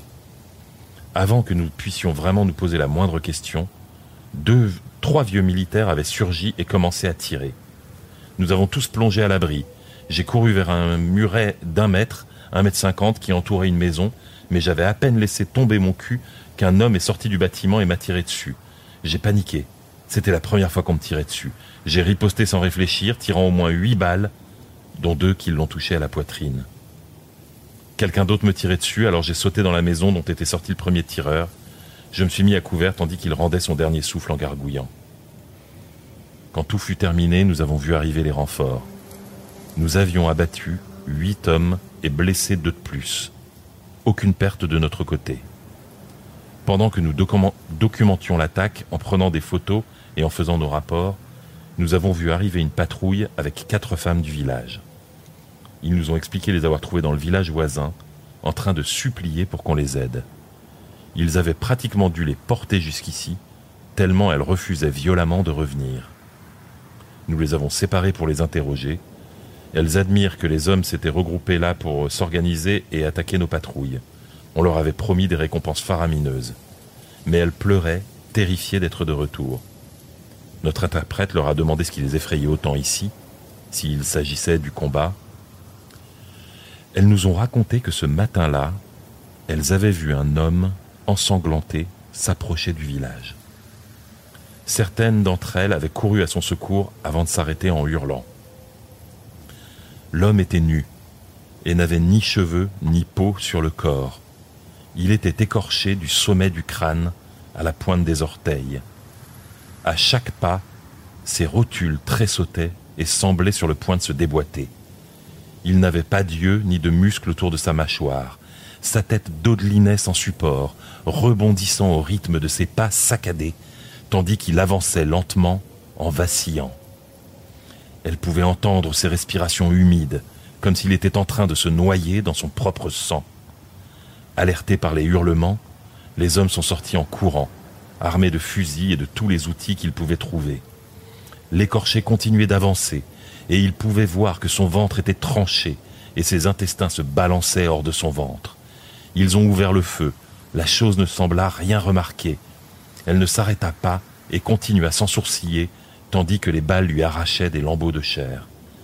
Elle s'arrêta cependant au milieu du village, quand les hommes rechargeaient leurs fusils, et écarta les bras comme pour embrasser quelqu'un, et se mit à hurler, à hurler si fort que des larmes montèrent aux yeux de tout le monde.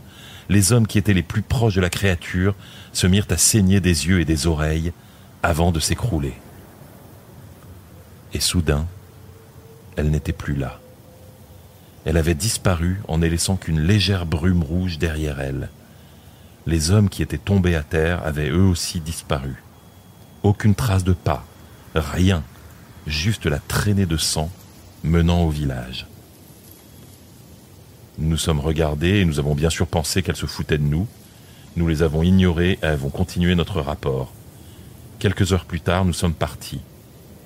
J'étais à l'avant du cortège avec six autres hommes et nous étions en train de discuter des interférences bizarres que nous avions entendues quand l'un d'entre nous a crié de nous mettre à couvert.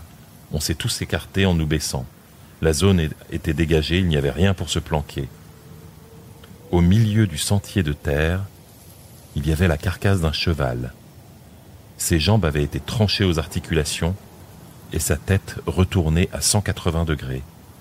Quelque chose était planté dans son ventre et il y avait un message gravé sur sa peau. Nous pensions qu'il pouvait s'agir d'un engin explosif, alors nous avons suivi la procédure standard. Nous avons vérifié la zone et quand nous, avons vu qu'il n'y avait ni détonateur ni de danger apparent, nous nous sommes approchés. L'animal avait un éclat de miroir d'un mètre de long planté dans le flanc. Des lettres arabes étaient gravées dans sa peau, la moitié de la tête avait été écorchée si proprement qu'il n'y avait pas une goutte de sang, ni la moindre entaille dans la chair en dessous. Nous avons demandé à notre interprète ce que les mots arabes voulaient dire. Il nous a expliqué que, que ce n'était pas de l'arabe, mais une sorte de dialecte farci.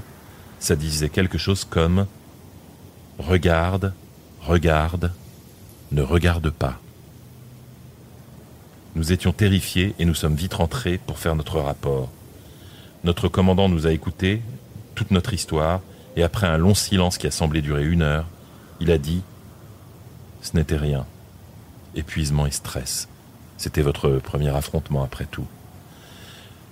Faites très attention à qui vous allez raconter ça, vous ne voudriez pas qu'on mette en question votre santé mentale. Plus tard, quand nous étions aux douches, il y a eu des hurlements.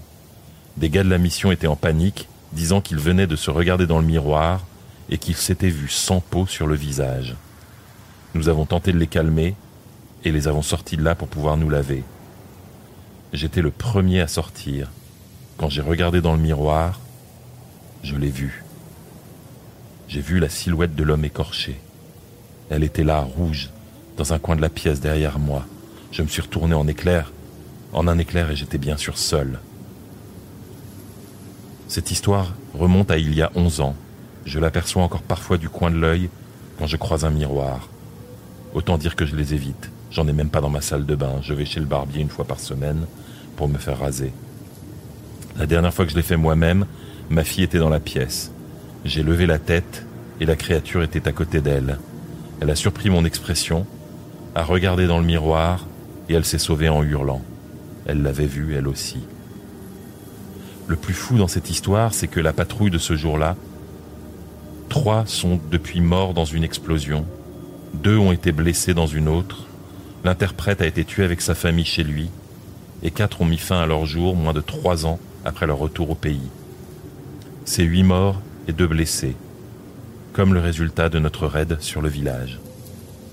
Je n'ai jamais trouvé quoi que ce soit d'approchant dans la littérature lors de mes recherches. J'en ai peut-être parlé à une dizaine de personnes, et seules une ou deux m'ont cru. Tout ce que j'ai pu trouver sur la région, c'était qu'il y avait une base russe dans les années 80 et que Alexandre le Grand avait traversé cette vallée.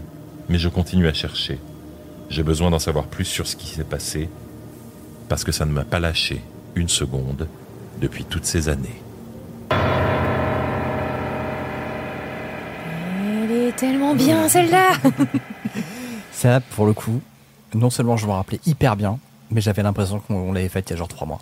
J'étais en train de réfléchir de mais on l'a pas fait pendant les Je nouilles sais et tout. plus si c'est pendant Et les en nouilles fait, ou avant. Non, c'était avant. Et en fait, si l'artichaut avait fait une histoire de gin, et, je pense que c'est ça qui. Ouais. Mmh. Ouais, exactement. Qui C'est se quand j'ai creusé cumule. très vache artichaut qu'on coup- embrasse, évidemment. Bien sûr. Définitivement destination finale, mais avec des consignes pas claires. Parce que regarde, regarde, ne regarde pas, ça me. Ouais, c'est instruction C'est pas compliqué, c'est pas facile. Et- Ne touchez pas de chevaux écorchés. de Non, et puis générale. on a dit ok les humains, mais pas les chevaux quoi. Mm, mm, mm, mm, mm. Ouais, le cheval, qu'est-ce qu'il a fait tu vois, dans cette histoire Bah, Ça, il a rien demandé. rien. Laissez les animaux tranquilles. Mais oui. Puis de manière générale. Alors, il y a des, il y a des subreddits euh, que je trouve euh, passionnants où ce sont des gens qui ramassent des petits animaux et qui disent J'ai trouvé ça, euh, est-ce que vous savez ce que c'est? Et les gens font Ouais, c'est un truc qui va te tuer dans 5 secondes en fait. Donc, C'est le genre un serpent si- à sonnette. si vous voyez des animaux ou des petits machins, des trucs comme ça, euh, dans le doute, à moins que vous sachiez exactement ce que c'est, le faites pas, sinon vous allez finir sur Reddit et euh, c'est dommage. Est-ce que tu as, vu euh, du genre cette, cette petite vidéo trop mignonne sur Instagram qui circule un moment où c'était du genre une mère qui filme sa fille en disant ma fille a trouvé un chat et elle, elle a le cœur brisé parce que je ne veux pas qu'elle le garde. Et en fait, tu vois une petite fille qui tient un opossum Ah merde et t'as l'opossum, il, fait sa gueule d'opossum la, la- bouche grande ouverte. Fait le possum, il fait le mort. Trop mignon, Ah. les opossums. Tout le monde dit que c'était dans les nouilles. hein. Mais dans, dans des premiers C'est épisodes, possible, ouais. mais dans les premiers ou euh, dans les si c'est dans les trois premiers, ça compte pas. Pour des raisons de, on n'avait pas fait le Google Drive à l'époque, donc on n'avait Ouais. pas fait de, c'était Ah, pas ça, de, ça tombe très bien pour l'histoire qui est après ce que tu viens de dire. c'est super. On est tous maudits et on va mourir dans quelques minutes qui vient, mais à chaque respiration, le compteur est remis à zéro. C'est attends, ça, j'aime bien ça. J'aime beaucoup, mais oui. Genre de truc Elle est qui connue, garde celle-là. bien éveillé la nuit, tu sais. Ah, c'est clair, c'est clair. Euh, Ouais, comme c'était trop bien. C'était trop cool de la réécouter. C'est pas Ouais. grave si on Ah, l'a déjà fait super. dans les Oui, nouilles, c'était eh. trop cool de la réécouter. ça fait quand même très plaisir, si vous voulez mon avis. Grave. Quelle est la suivante? Euh, C'est la suivante. Attends, je, je suis bête, je fais des phrases. euh, C'est écrit La suivante, c'est le- Cream. Hop là, allez. Euh, Voulais-tu le faire pour une fois? Et cette histoire s'intitule Gériatrie. J'étais infirmière en gériatrie depuis deux ans quand mon service à l'hôpital a été dissous par manque de moyens. Mes collègues et moi avons été dispatchés dans différents hôpitaux de la région. C'est comme ça que je me suis retrouvée dans ce nouveau service. C'est la première fois que je fais partie d'une équipe de nuit. Le premier soir, ma nouvelle collègue m'explique que nous ne sommes que deux car les effectifs sont réduits entre 21h et 7h du matin et elle m'accompagne pendant mon service en me briefant à chaque patient. Alors, ne t'étonne pas si tu la retrouves dans le couloir, ça lui arrive d'y attendre le bus. Celui-ci arrache tout le temps ses perfs, clairement, tu vas devoir recommencer dans une heure. Ou encore, ce monsieur a tendance à retirer ses protections, autrement dit ses couches, et à étaler le contenu sur les murs. Celle-là ne te posera pas de problème. Elle est sage comme une image, me dit-elle pendant qu'on aide à s'allonger sous les couvertures, une femme d'environ 80 ans dont les yeux avaient les pupilles et les iris presque translucides. Elle est atteinte de surdité totale et non-voyante. La plupart du temps, elle reste assise les yeux dans le vide et ne réagit à rien. Je suis pas vraiment certaine qu'elle réalise qu'on existe. On continue notre service, remplissons nos dossiers, recouchons celles et ceux qui se lèvent, et vers 8h30 du matin, je rentre chez moi. La nuit suivante, ma collègue a séparé les patients en deux groupes, et je suis soulagée de voir que je n'ai pas le peintre en excrément dans ma liste. Vers 23 heures, je rentre dans la chambre de la patiente aveugle et sourde, et je suis un peu décontenancée. Elle me fixe du regard. Pendant tout le temps où j'ai changé, où je l'ai changé et posé sa perfusion, elle ne m'a pas lâché une seconde de ses yeux blancs, suivant de la tête chacun de mes mouvements dans la pièce. Je me suis sentie étrangement mal à l'aise, mais pour être honnête, l'ambiance de l'hôpital de nuit rend tout beaucoup plus bizarre. Je finis ma tournée, poste de perfusion, changement de protection, patient à recoucher, et je rejoins ensuite ma collègue dans la salle de soins, plutôt satisfaite d'avoir retenu du premier coup le code pour entrer. car comme c'est l'endroit où sont stockés les médicaments et le matériel, l'entrée est verrouillée par un digicode. Je lui rapporte le déroulement du service, et quand je mentionne mon passage dans la chambre de la patiente supposée apathique, elle semble réellement étonnée d'apprendre qu'elle ait réagi à ma présence. Et la nuit suivante, ça recommence. Tout le temps de mon intervention dans sa chambre, la patiente me fixe, sans scier, et suit le moindre de mes mouvements. Je sens les poils de ma nuque se hérisser. Cette fois-ci, je suis vraiment, vraiment mal à l'aise. Je me dépêche de sortir et avant de passer au patient suivant, je vais boire un verre d'eau dans la salle de pause pour essayer de redescendre. Au moment de pousser la porte pour en sortir, mon cœur loupe un battement. Elle est là, dans le couloir, plantée devant moi, me fixant de ses yeux vides. Une fois la frayeur passée, je la raccompagne dans sa chambre pendant qu'elle ne me quitte pas du regard un instant. Ma collègue est complètement perplexe face à cette activité inhabituelle. Et devant mon malaise évident, me propose gentiment de l'échanger contre un de ses patients. Je sais que ça peut sembler bête, mais je me sens vraiment soulagée à cette idée. Et le lendemain, je commence mon service de bonne humeur.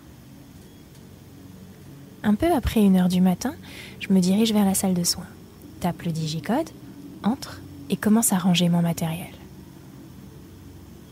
Mais quelque chose ne va pas. J'ai la chair de poule et mes oreilles se mettent à bourdonner. Je me retourne, balaye la pièce des yeux et pousse un hurlement. Elle est là, assise dans un coin de la pièce, les yeux rivés sur moi. Mais qu'est-ce qu'elle fout là Putain, comment elle a réussi à entrer? Ma collègue, qui a entendu mon cri, arrive presque aussitôt. Elle met quelques secondes à comprendre ce qui se passe et raccompagne la patiente dans sa chambre. Je tremble encore pendant près d'une heure et nous remplissons nos dossiers dans le silence. Vers 4 heures du matin, lorsque je regarde machinalement l'écran de surveillance pour vérifier s'il n'y a pas de patient en vadrouille hors de la chambre, j'étouffe un cri. Je la vois dans le couloir, debout devant la salle de soins, en train de me regarder à travers le mur.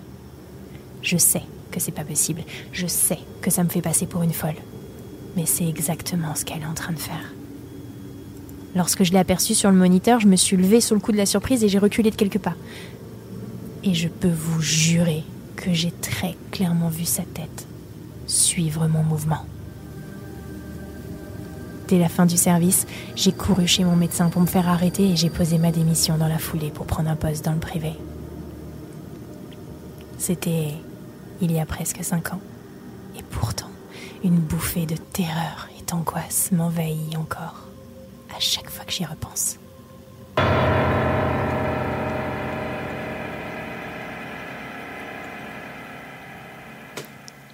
Je l'aime bien celle-là. Elle est bien. bien. Elle, Elle est est très bien. très bien. Elle est très très bien très- aussi. Elle est très très bien. Euh, on n'est jamais seul, on peut voir des mouvements dans le coin de l'œil. Souvent des gens, hein, ceci dit, mais Parce que les patients hantés, on n'en trouve que dans le public. J'aime bien, ouais. Ah, dans le privé, hein, euh, on n'est pas emmerdé. Hein.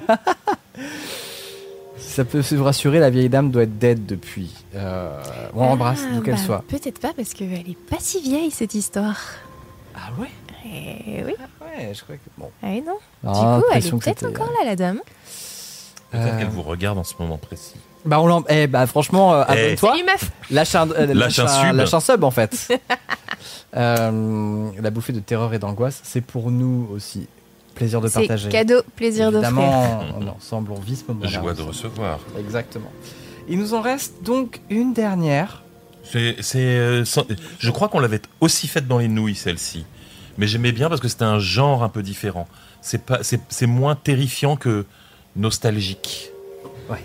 On va chialer. Eh oui. Peut-être. Peut-être. Peut-être pas. Car cette histoire s'intitule Le mal du pays.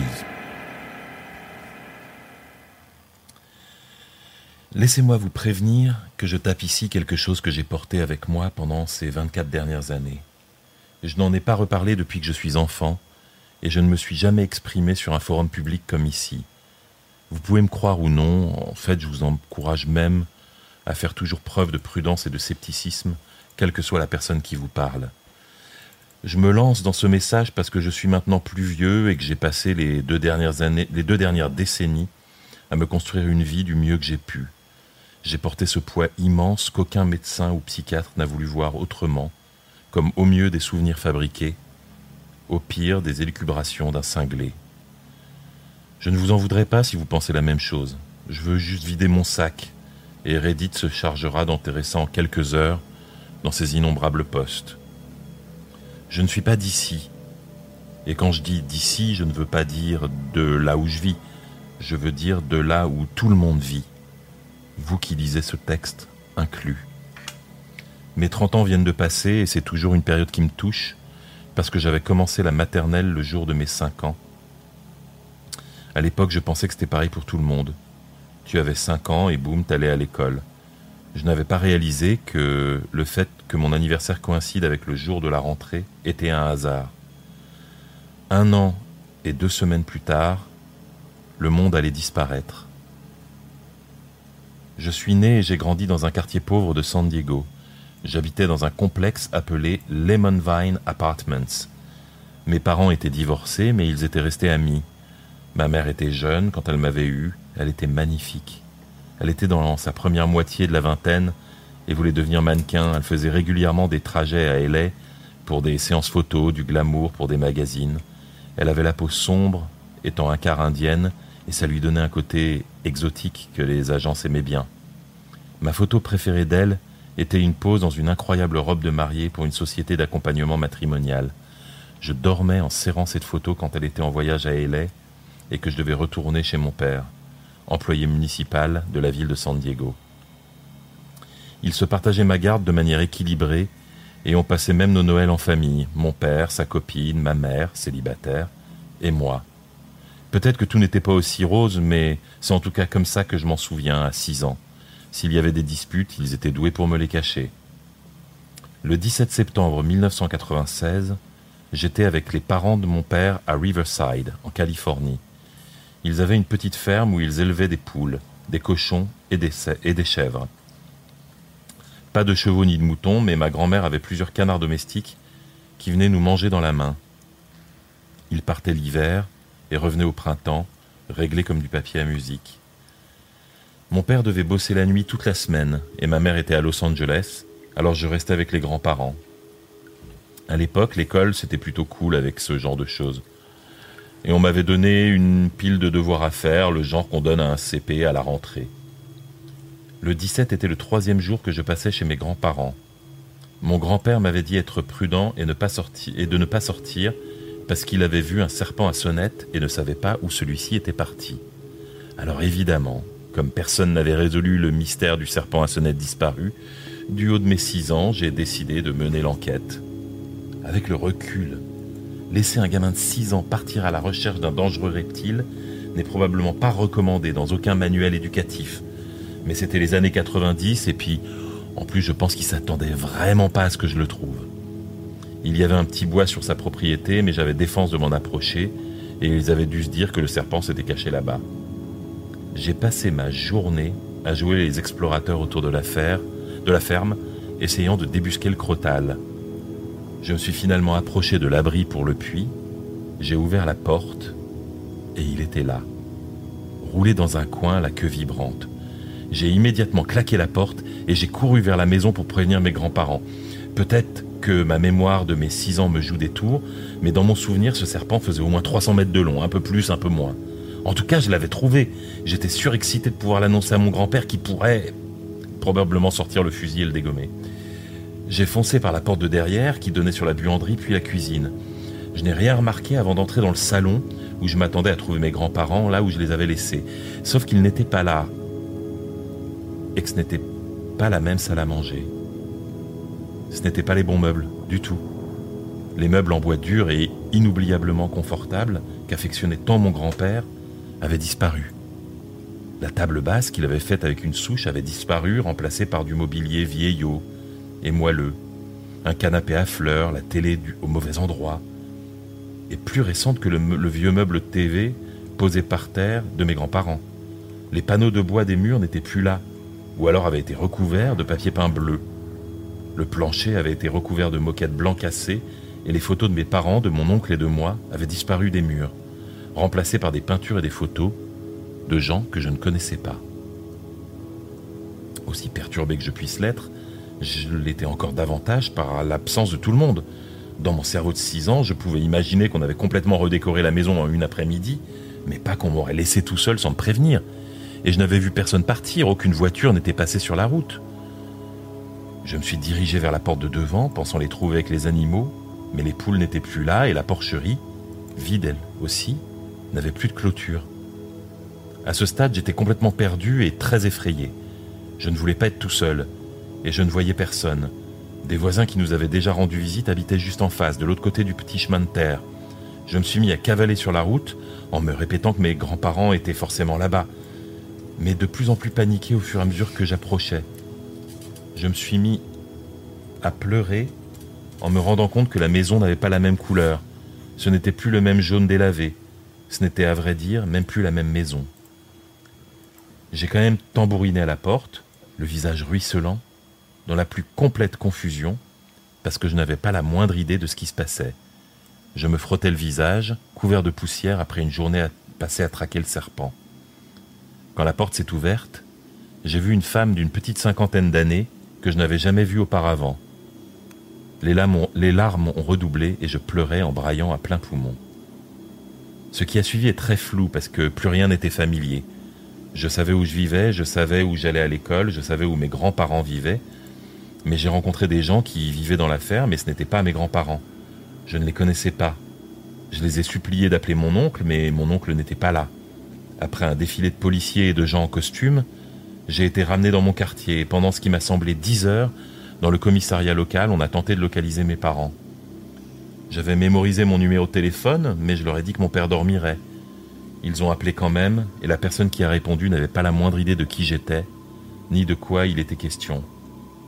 On m'a demandé mon adresse, et quand des agents sont allés sur place vérifier, ils ont rappelé pour dire que le nom du bâtiment était incorrect. À la place de résidence Lemon, Vine Apartment, il y avait une résidence Merritt Manor, et le numéro que j'avais donné correspondait à un appartement inoccupé. On m'a finalement emmené sur place, et si je reconnaissais bien la résidence, rien ne collait pour autant. Les murs avaient une couleur différente et la place de la pancarte avec un gros citron annonçant Lemon Vine n'était plus là, il y avait le nom Merritt Manor. Nous avons constaté que l'appartement était bien vide et la police a interrogé les voisins. Tous auraient dû me reconnaître, mais aucun d'eux n'était ce que je connaissais. Aucun employé du nom de mon père travaillait pour la ville de San Diego. Jusqu'à la tombée de la nuit, nous avons essayé de trouver quelqu'un qui me connaîtrait, sans succès. Je ne pouvais que rester sur une chaise à pleurer toutes les larmes de mon corps. Une dame en costume qui travaillait au poste est restée avec moi pendant des heures pour tenter de me calmer. Elle m'a offert un chien en peluche, un petit dalmatien qui ressemblait à celui des, de, des 101 dalmatiens. Elle m'a dit que son nom était Sparky. Elle m'a dit que je pouvais le garder et que quand il retrouverait mes parents, Sparky pourrait venir avec moi pour être sûr que je ne me reperde pas. Elle m'a dit que c'était un bon chien et qu'il prendrait soin de moi si je m'occupais bien de lui. Les policiers ont tenté de contacter mon école, Shawnee Elementary. C'était facile à trouver, elle était tout près de chez moi. Mais bien sûr, aucune école à ce nom n'existait à cet endroit-là. Mon école s'appelait apparemment Anza Elementary maintenant. On m'a demandé si la police avait déjà pris mes empreintes digitales et ils l'avaient fait. Ma classe tout entière l'avait fait pour, bah pour ce genre de situation justement. Sans surprise, ça n'a servi à rien. Ils ne trouvèrent ni mes parents, ni mes grands-parents, ni même moi. Il ne trouvait nulle part trace de ma personne dans le système. J'étais trop petit pour connaître mon numéro de sécurité sociale, mais je doute que ça n'aurait pas fait la moindre différence si je l'avais connu. On m'a demandé ma date de naissance et toutes les informations que j'aurais pu avoir qui auraient aidé à trouver mon identité, mais rien n'y fit. À un moment, on m'a même envoyé chez un médecin pour m'assurer que je n'avais subi aucun choc. Le médecin n'a rien trouvé, on m'a renvoyé à la police. Je me rappelle avoir dormi chez quelqu'un cette nuit-là, je ne sais plus qui, probablement quelqu'un des services de protection de l'enfance, et j'ai pleuré. J'ai pleuré toutes les larmes de mon corps devant cette dame qui essayait de me consoler. J'ai pleuré, pleuré en serrant Sparky si fort que je suis surpris que sa tête n'ait pas éclaté. Je n'avais pas la photo de ma mère, je ne comprenais pas ce qui se passait. Rien n'avait plus le moindre sens. J'avais à peine six ans, je savais où je vivais, où était mon école, tout n'avait pas pu disparaître comme ça. Entre mes larmes, je suppliais qu'on me ramène chez moi, je suppliais la dame d'essayer de rappeler mon père, et je suppliais encore et encore pour rentrer à la maison. Les jours qui ont suivi, j'ai été interrogé par toutes sortes de gens à différentes heures du jour et de la nuit, police, enquêteurs, employés des départements dont je n'ai pas retenu le nom, pédopsychiatres. La terre entière avait des questions à me poser. Je faisais des allers et retours entre le poste et la maison de la dame chez qui je logeais. Et un jour, on m'a dit qu'on avait localisé mes parents et qu'ils venaient me chercher. J'allais enfin rentrer à la maison. Enfin, le cauchemar était terminé. Enfin, j'allais pouvoir m'en aller, quitter ces gens qui posaient les mêmes questions en boucle encore et encore. Quand le couple est arrivé au commissariat, mon cœur est tombé au fond de mon estomac. Ce n'étaient pas mes parents. Ils avaient un fils qui avait disparu et ma description collait à peu près. La femme s'est mise à pleurer quand elle a compris que je n'étais pas son fils. Moi, j'étais à court de larmes à ce stade. Les services de protection de l'enfance ont été appelés et j'ai été envoyé dans une famille d'accueil quelques mois. La police a lancé un avis dans la presse avec ma photo, mon visage était partout. J'ai jamais lâché Sparky, même pour une seconde. Il ne voulait pas que je le tienne sur les photos, vu que je ne l'avais pas le jour de ma disparition, mais j'ai piqué une crise monumentale et ils me l'ont laissé. J'ai dû porter les vêtements que j'avais ce jour-là. Pendant les mois qui ont suivi, plusieurs parents d'enfants disparus sont passés pour voir si j'étais leur fils. Je n'ai réalisé ça que plus tard avec le recul. Ils ne me traînaient pas devant eux en demandant c'est votre fils, ils étaient plus subtils. Ils venaient me rendre visite et repartaient en larmes en réalisant que ce n'était pas moi qu'ils cherchaient. Quand je repense à ces familles qui venaient désespérées à la recherche de leur enfant, je suis dévasté pour eux. Je ne peux pas vraiment l'expliquer. C'est une sorte de culpabilité. Comme si j'avais voulu être leur enfant pour pouvoir leur rendre leur paix d'esprit, qu'ils le sachent en sûreté. La plupart de ces gens ne reverront sans doute jamais leurs enfants perdus, mais je m'efforce de m'imaginer qu'ils ont été réunis, aussi improbable que cela puisse paraître. Cette culpabilité est une des choses qui me fait toujours voir un psy aujourd'hui, mais comme je le disais, aucun psy n'a jamais cru à mon histoire. L'explication la plus courante qu'on me donne, c'est que je viens probablement d'une famille maltraitante qui m'a abandonné un jour sur un chemin de terre et que je refoule tous les souvenirs négatifs liés à cette période. Je ne suis pas resté dans un foyer d'accueil.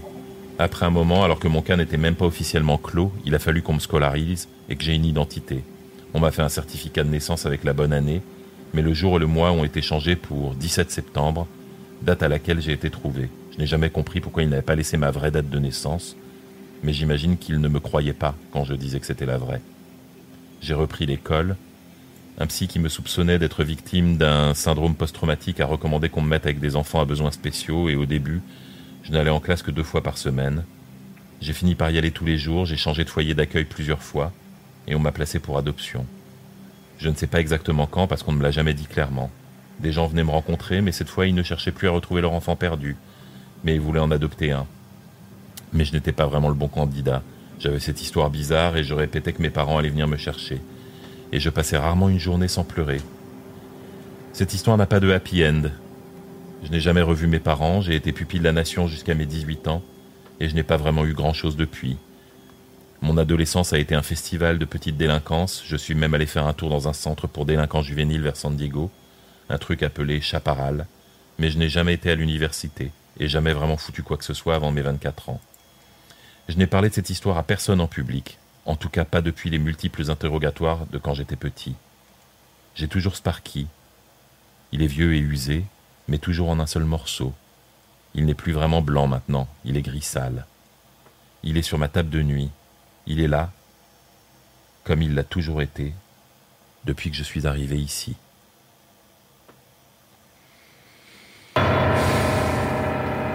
Ça c'est fait. Pardon, n'importe quoi, mauvais bouton, mauvais bouton? Absolument tout le monde est en train de chialer leur race. Ouais, je suis beaucoup trop, je suis beaucoup trop grand là, c'est un peu. La bonne, la bonne histoire badante pour terminer. Très Elle est, bien. elle est tellement triste Très- cette histoire. Ouais. Elle est tellement tellement triste. C'est mal cadré cette Mais histoire. elle m'a vraiment touché, moi, quand je l'ai lu, et c'est rare, tu sais, que vraiment, tu sais, tu lis, une- Mm. tu te dis, bon, allez, c'est quelqu'un qui va raconter, une... et puis peut-être à la fin, tu fais, putain, j'ai un peu chialé. Oui, en même temps c'est dur de. Ouais. C'est dur de pas le. C'est pour ça que j'ai rigolé tout à l'heure. Mais je peux, pas vous expliquer, mais il s'est passé un C'est truc voilà, dans il la y a eu pièce. une petite animation. Il y a un truc dans la pièce. dans la pièce. Merci d'être. euh, vous avez vu effectivement que la, la caméra a lâché. Ah, il y a une C'était- caméra qui a lâché pour Oui. de vrai. Oui, je crois oui, que c'est ça, à un moment donné, c'est tu m'as exactement. regardé, je me suis dit, pour qu'il me regarde? Et J'ai regardé l'écran, j'ai fait, ah merde. C'est terrible. Voilà, vous Moi, m'avez j'aime- jamais eu en aussi gros plan. En plus, moi, j'ai une vraie passion pour les histoires de- d'univers parallèles. C'est de. Bien de- sûr. On en a eu plusieurs des comme ça et Oh, celle-ci. Moi, c'est un de mes registres préférés. euh, bah, vous n'êtes pas sans le savoir. C'est un de mes registres Mmh. préférés. Et, et j'aime vraiment beaucoup ce registre parce que ça permet de faire des histoires qui sont à la fois terrifiantes et en même temps qui permettent d'être émouvantes et drôles Mhm. parfois. C'est vraiment, c'est vraiment chouette. C'était la Debunk. dernière. Pardon, quoi? J'ai dit debunk. Voilà, c'était la dernière. Passons au. Euh, alors, Passons au debunk. alors, euh, qu'est-ce que donc la Pardon, cantine on débunk à minuit alors qu'on a commencé en retard. Ouais. Est-ce que c'est pas du talent alors qu'on a fait 10 histoires? On est quasiment à l'heure en vrai. C'est ouf. C'est assez. Alors, on c'est- est- Si on n'avait pas eu de retard, on serait à l'heure. En vrai, en fait, je considère qu'on est à l'heure. En fait, je sais que vous continuez à considérer qu'on finit à minuit. Je, continue, je considère qu'on finit à une heure. Donc pour moi, on est vraiment dans les temps. Alors, de- depuis qu'on a commencé, on n'a pas fini une seule fois à minuit. Donc euh, Ouais. Ah, il y a Philosophie qui dit Je la connais, je suis persuadé de l'avoir déjà entendu dans l'émission. mais on, l'a déjà fait dans les nouilles. On Ouais, l'a sur- dans les nouilles, Ouais. j'étais pas sûr. Du coup, euh, oui, mais c'est pas grave. C'est eu- la première saison, genre. Donc euh, on a le Et on a eu plein de variantes après. Parce qu'on disait, euh, on calculait tout à l'heure au resto, qu'on va faire notre quatrième saison. C'est vrai. On commence la quatrième saison en septembre. fou, hein. C'est fou, hein Extraordinaire. Mais, euh, mais oui, c'est top. Et puis surtout, il y a eu pas mal de, pas mal de variantes aussi, un peu autour de cette thématique-là. Et avec l'angle, euh, c'est. Chez Shona, je l'ai entendu quand je le dis. C'est ça, c'est. Attends, oui. Si on n'avait pas eu de retard, on serait à oui. l'heure. ouais. Shona, c'est ça. C'était. Je l'ai entendu quand je l'ai dit. J'ai fait cette tête-là. Euh, alors, voilà. Donc, on avait quoi Euh, Nous La avions- petite voix. Mais on l'a on l'a- On ça, l'a c'est celle qui est débriefé. On l'a On dit, a on a débriefé. C'était un témoignage. On a Tout à parlé des plombages. Tout à fait. Euh, On n'a on n'a pas de- la comptine. euh, Parce la- que la comptine, juste, je voulais raconter comment ça s'est écrit. Parce Oui. que, Ah oui. euh, euh, heureusement qu'on a fait des réchauffés aujourd'hui parce que je n'ai jamais fait des nouilles autant à l'arrache. La comptine, je l'ai finie dans le métro en arrivant au resto tout à l'heure. Et encore, je l'ai fait lire à. Boulet et Boulet il me dit ce mot-là veut pas du tout dire ce que tu voulais que ça, ça dise. Et je vais oh merde. C'était quel mot? Euh, incessamment. Ah ouais. Dans ma tête, incessamment, c'était sans cesse. Alors qu'en fait, ça veut dire tout de suite, quoi. Et oui, immédiatement. ouais. Et donc euh, Mhm. voilà, mais la fatigue. Et, Ah euh, et donc du coup, je me suis dit bon bah allez, il faut que j'écrive, il faut que j'écrive une intro. Et donc je commence à écrire, euh, je commence à écrire et je me laisse emporter par les rimes et tout. Et je relis et en fait ça correspond à la première partie de la cantine. Et je relis et j'ai envoyé un message dans le groupe en disant ouais par contre je sais pas si je vais faire ça parce que on dirait vraiment une lettre, euh, une note laissée par un un terroriste qui a fait un, un- qui a tiré sur des gens et qui s'est suicidé après. Genre vraiment, c'était vraiment le bad. Et j'étais en mode, mais non, mais c'est pas possible, c'est pas possible. Et donc euh, voilà, après j'ai rajouté des trucs un peu drôles dessus et tout. Mais vraiment, j'ai eu un moment de. On va pas avoir de comptine aujourd'hui. Elle m'avait dit ça. Alors moi, je commence à lire la comptine et vraiment, sur la première moitié, j'étais là. Waouh. Est-ce que tout va bien? Oh, j'avais Crani, j'avais envoyé un petit morceau. Crani, elle m'a envoyé un message en MP en me disant Ça va? Tu veux qu'on parle? Euh, très belle continue une fois de plus. hein. En vrai, un petit recueil. euh, Tu vas encore te faire traiter de comment c'était gauchis hors sol. Quoi Euh, Qu'est-ce qui s'est On m'avait dit ça. Non, et on m'avait dit que j'étais. Attends, quand j'avais dit que bon, si l'humanité s'éteignait, on m'avait dit que j'étais une quoi?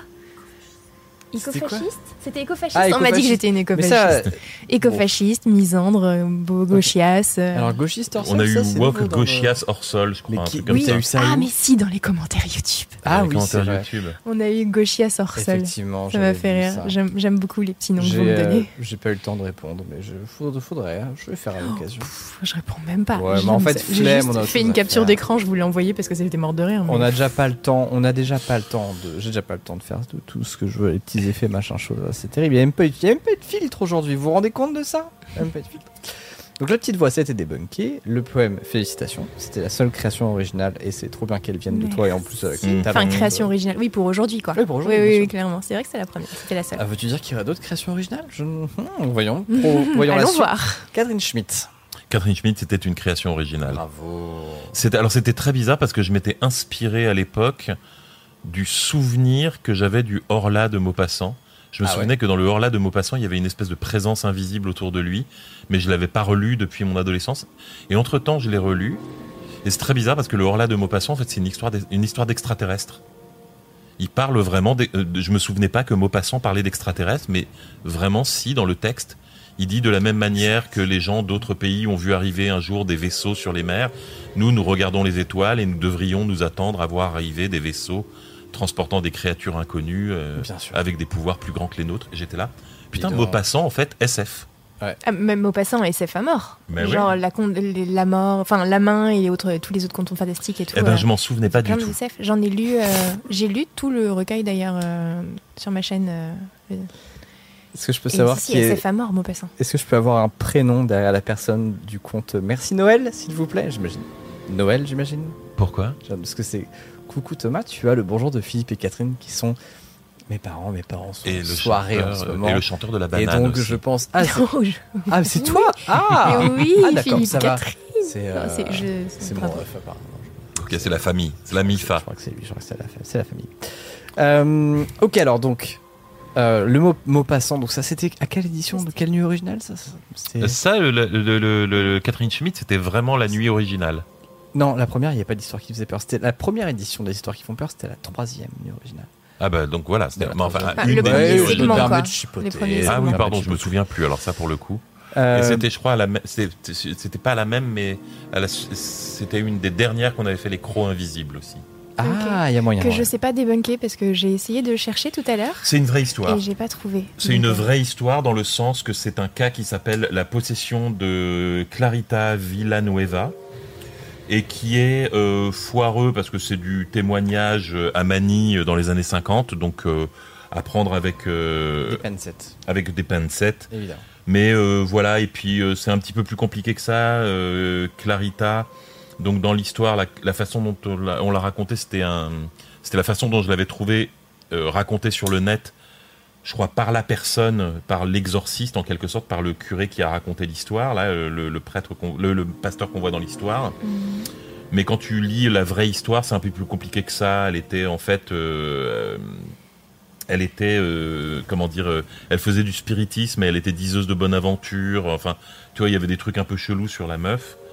Et, et voilà, elle raconte qu'elle a été attaquée par un- elle, ce qu'elle voyait, c'était un homme très grand avec de longs cheveux, euh, avec de longs poils euh, frisés sur tout le corps avec un corps qui avait une, un visage angélique et une énorme moustache. Ce qui pour moi est un peu contradictoire. Angélique à moustache? Ouais. Mmh, Oh, si, ouais. ça va. C'est vrai que le, Angélique, t'as un peu le côté euh, éphèbe. euh, Ouais, il y a un côté un peu éphèbe et imaginez, rajoute une énorme. Moi j'ai tout de suite vu une, en plus une pornstache, tu sais, l'espèce de gros truc. euh. Enfin voilà. Et dans la, dans la version que j'ai lue, il parle aussi de yeux écor- é- écarquillés. Ouais, après là, il y a- si vous allez sur euh, Exorbité, Wikip- si vous exorbité. allez sur Wikipédia, euh, vous avez euh, le résumé. Ça a inspiré un film d'horreur qui s'appelle Micheline qui dit Clarissa. Francis Cabrel. Francis Cabrel. Francis Cabrel, visage angélique avec une grosse moustache. Est-ce que ça colle? Le- L'ange bibliquement exact à moustache. Je voudrais voir ça, ouais. Non mais imagine, tu sais, enfin, je veux dire l'annonciation avec il y a Marie et puis tout à coup tu vois arriver un bon provincial à la moustache. Bonjour, bonne mère. Oh, que- oh putain, oh putain la Marie. Qu'est-ce que.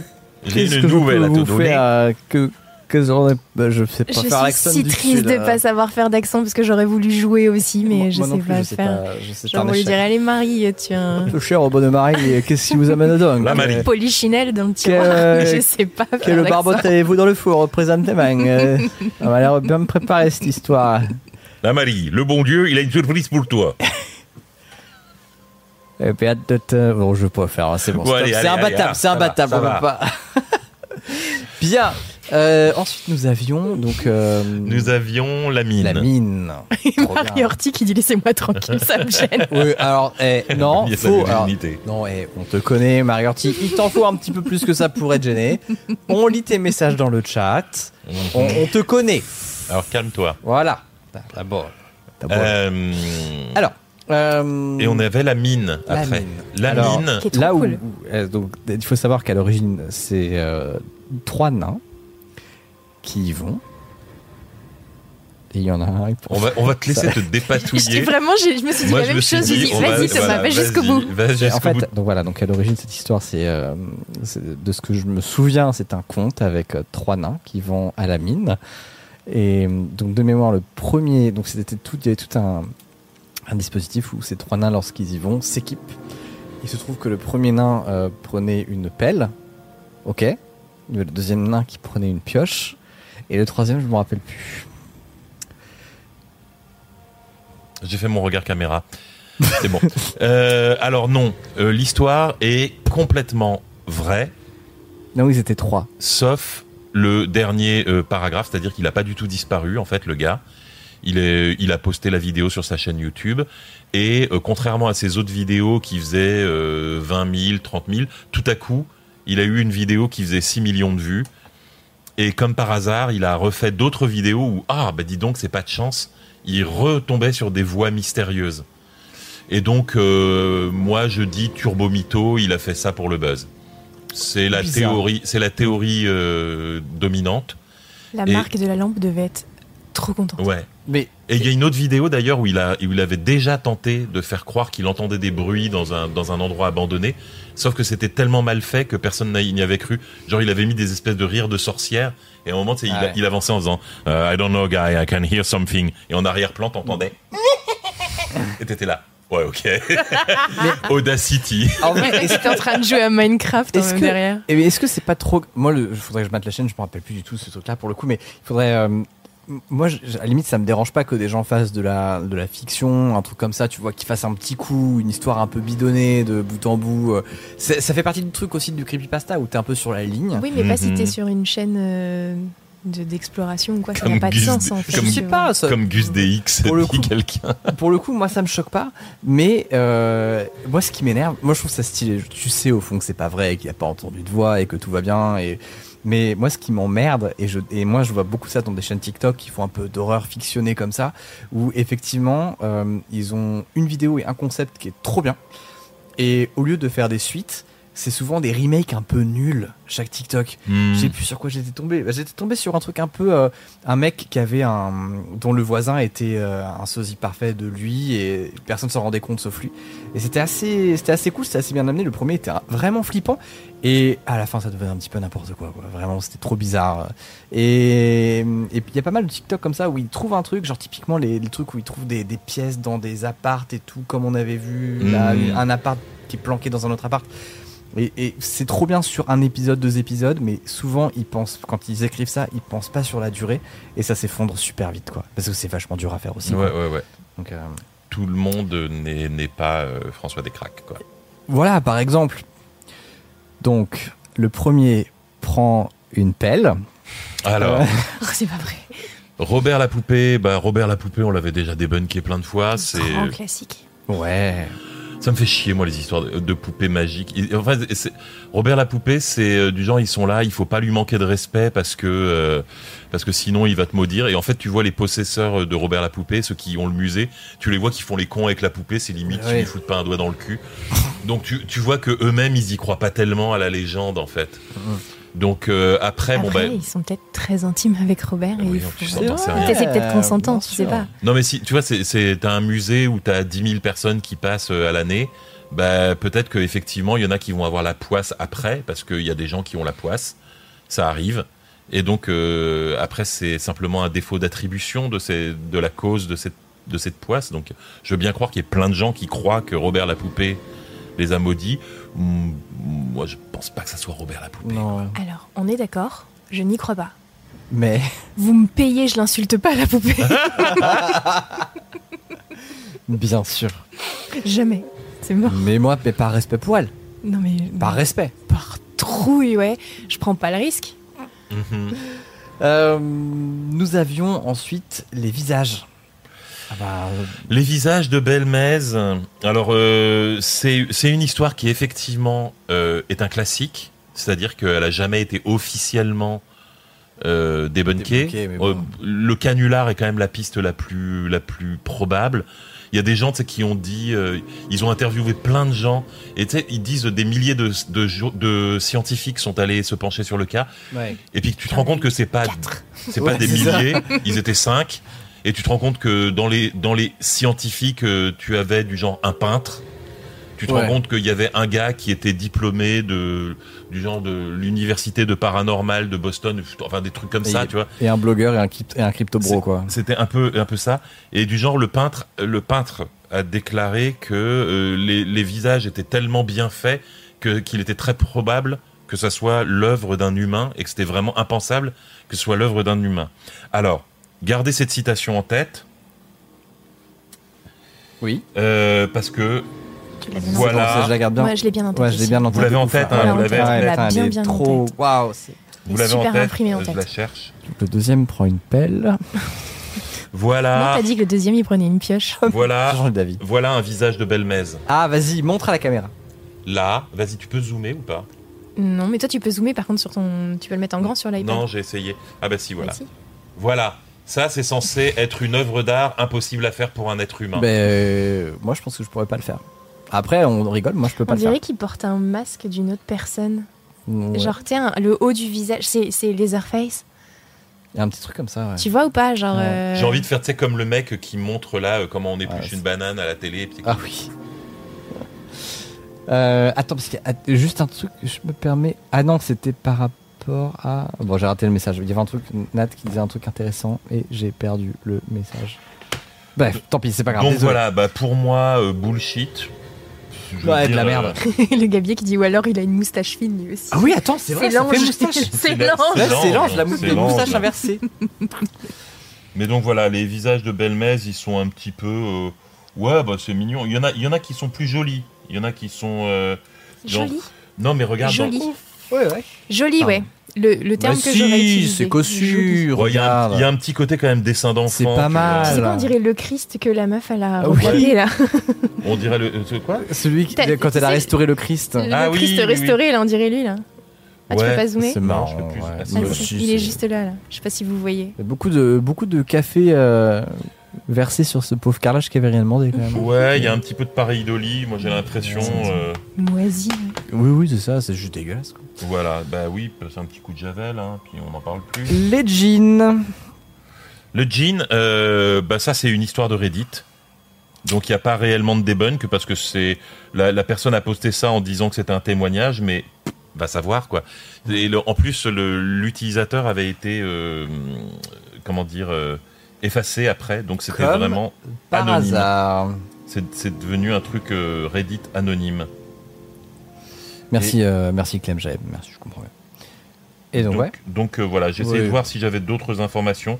Non, posted by deleted. Bon, gériatrie, c'était C'est- super c'est mignon. peut-être son pseudo d'habitude. C'est vrai que ce sera mon slogan, je pense. Euh, gériatrie, gériatrie, c'est moi qui l'avais écrit. C'est la toute première Première. fiction que j'ai écrite de toute ma vie pour le premier épisode des Nouilles Oh Rampantes. là, c'était trop bien. Ça s'appelait même pas les nuits rampantes à l'époque en plus. si, hein. quand, euh, si, quand Ah, on si, ça- les Nouilles Rampantes. Oui, mais c'était pas une Non, émission, euh, c'était bah, un censé être un one shot. Ah non, t'es arrivé après le one shot, toi. Non, j'ai fait le one shot aussi. Ah, a- le ouais. one shot, on l'avait fait chez toi et après, on l'avait fait. Attends. Non, le one shot, c'était pendant j'avais fait un, un- pour mon bouquin, j'ai fait une émission de 12 heures. Si on avait fait une section, on avait fait. Et j'étais bah là. voilà, et t'étais là dessus fait déjà. ouais. Putain, trop bien. Mais du coup, on n'avait pas fait de nouveau. On n'avait pas fait d'histoire, si? Qu'est-ce qu'on avait fait?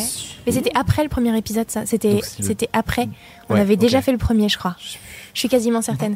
Parce que du coup, c'était le tout premier. On dirait des vieux, grave, des Oui, vieux sur le balcon, tu sais. Ah, c'était en 42. C'est la, la- la. Josiane avait fait sa descente d'organes là. On était allé à la clinique. C'était un mardi, je crois. Et du coup, c'est donc tout ça pour dire, c'est ma toute première fiction que j'ai écrite de toute ma vie. Et c'était pour le premier épisode des Nouilles. Trop et c'est ce que je racontais au resto, c'est que Mm.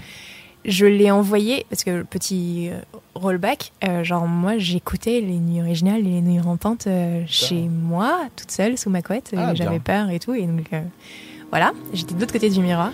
Et du coup, quand j'ai commencé les nuits rampantes, je ne connaissais pas tant que ça. On avait parlé un tout petit peu, et donc j'ai envoyé ma toute première fiction ever de toute ma vie, écrite la veille. À, à Thomas et Boulet, autant vous dire que j'étais dans un état de stress. Je faisais de l'huile, vous avez pas idée. Fait de l'huile. Alors que c'était super. Et Boulet m'a répondu Oh, elle fait trop peur Et là, d'un seul coup, oui. j'ai re-respiré et c'était reparti. Mais oui, c'était terrifiant. Donc C'était voilà. trop badant. Donc félicitations déjà. Trop bien de la réentendre en fait là aussi. C'est Et trop du trop coup, cool. comme on va commencer la saison 4 et tout, je le redis, je suis trop contente de faire ça avec vous. Moi aussi. Euh, on trop est bien. Aussi pas. Ouais, ouais, ça va être super. Ça va être, ça va être fantastique. J'espère qu'on pourra être euh, en IRL très souvent. Euh, mais oui, ça fait partie des bonnes résolutions pour. euh, T'es là? Ça fait partie des bonnes résolutions pour l'année prochaine de faire plus de. On est entre nous et de vous voir aussi à l'occasion. Euh, bref, Et la dernière histoire. et le mal du pays. Le mal du pays, donc pareil, témoignage sur Reddit, mais d'un gars qui, lui, pour le coup, euh, euh, a- si c'est une fiction, il a, il a tenu son rôle jusqu'au bout, c'est-à-dire que Il a eu énormément de succès sur euh, euh, Reddit évidemment. Et euh, plein de gens lui ont posé des questions et il a répondu. Alors j'avais pris quelques extraits. Vous avez posé beaucoup de questions que les psys m'ont souvent posées aussi. Je vais essayer d'y répondre du mieux que je peux. Question Qu'est-ce qui était vraiment différent dans le monde d'où tu viens? Réponse Je ne sais pas. On m'a posé plein de questions sur les planètes, les pays, les villes, tout ce que vous pouvez imaginer. J'avais 6 ans. Les continents auraient pu être tous différents pour ce que j'en sais. Je n'étais pas particulièrement malin en plus. Je chassais les serpents à sonnette, je rappelle.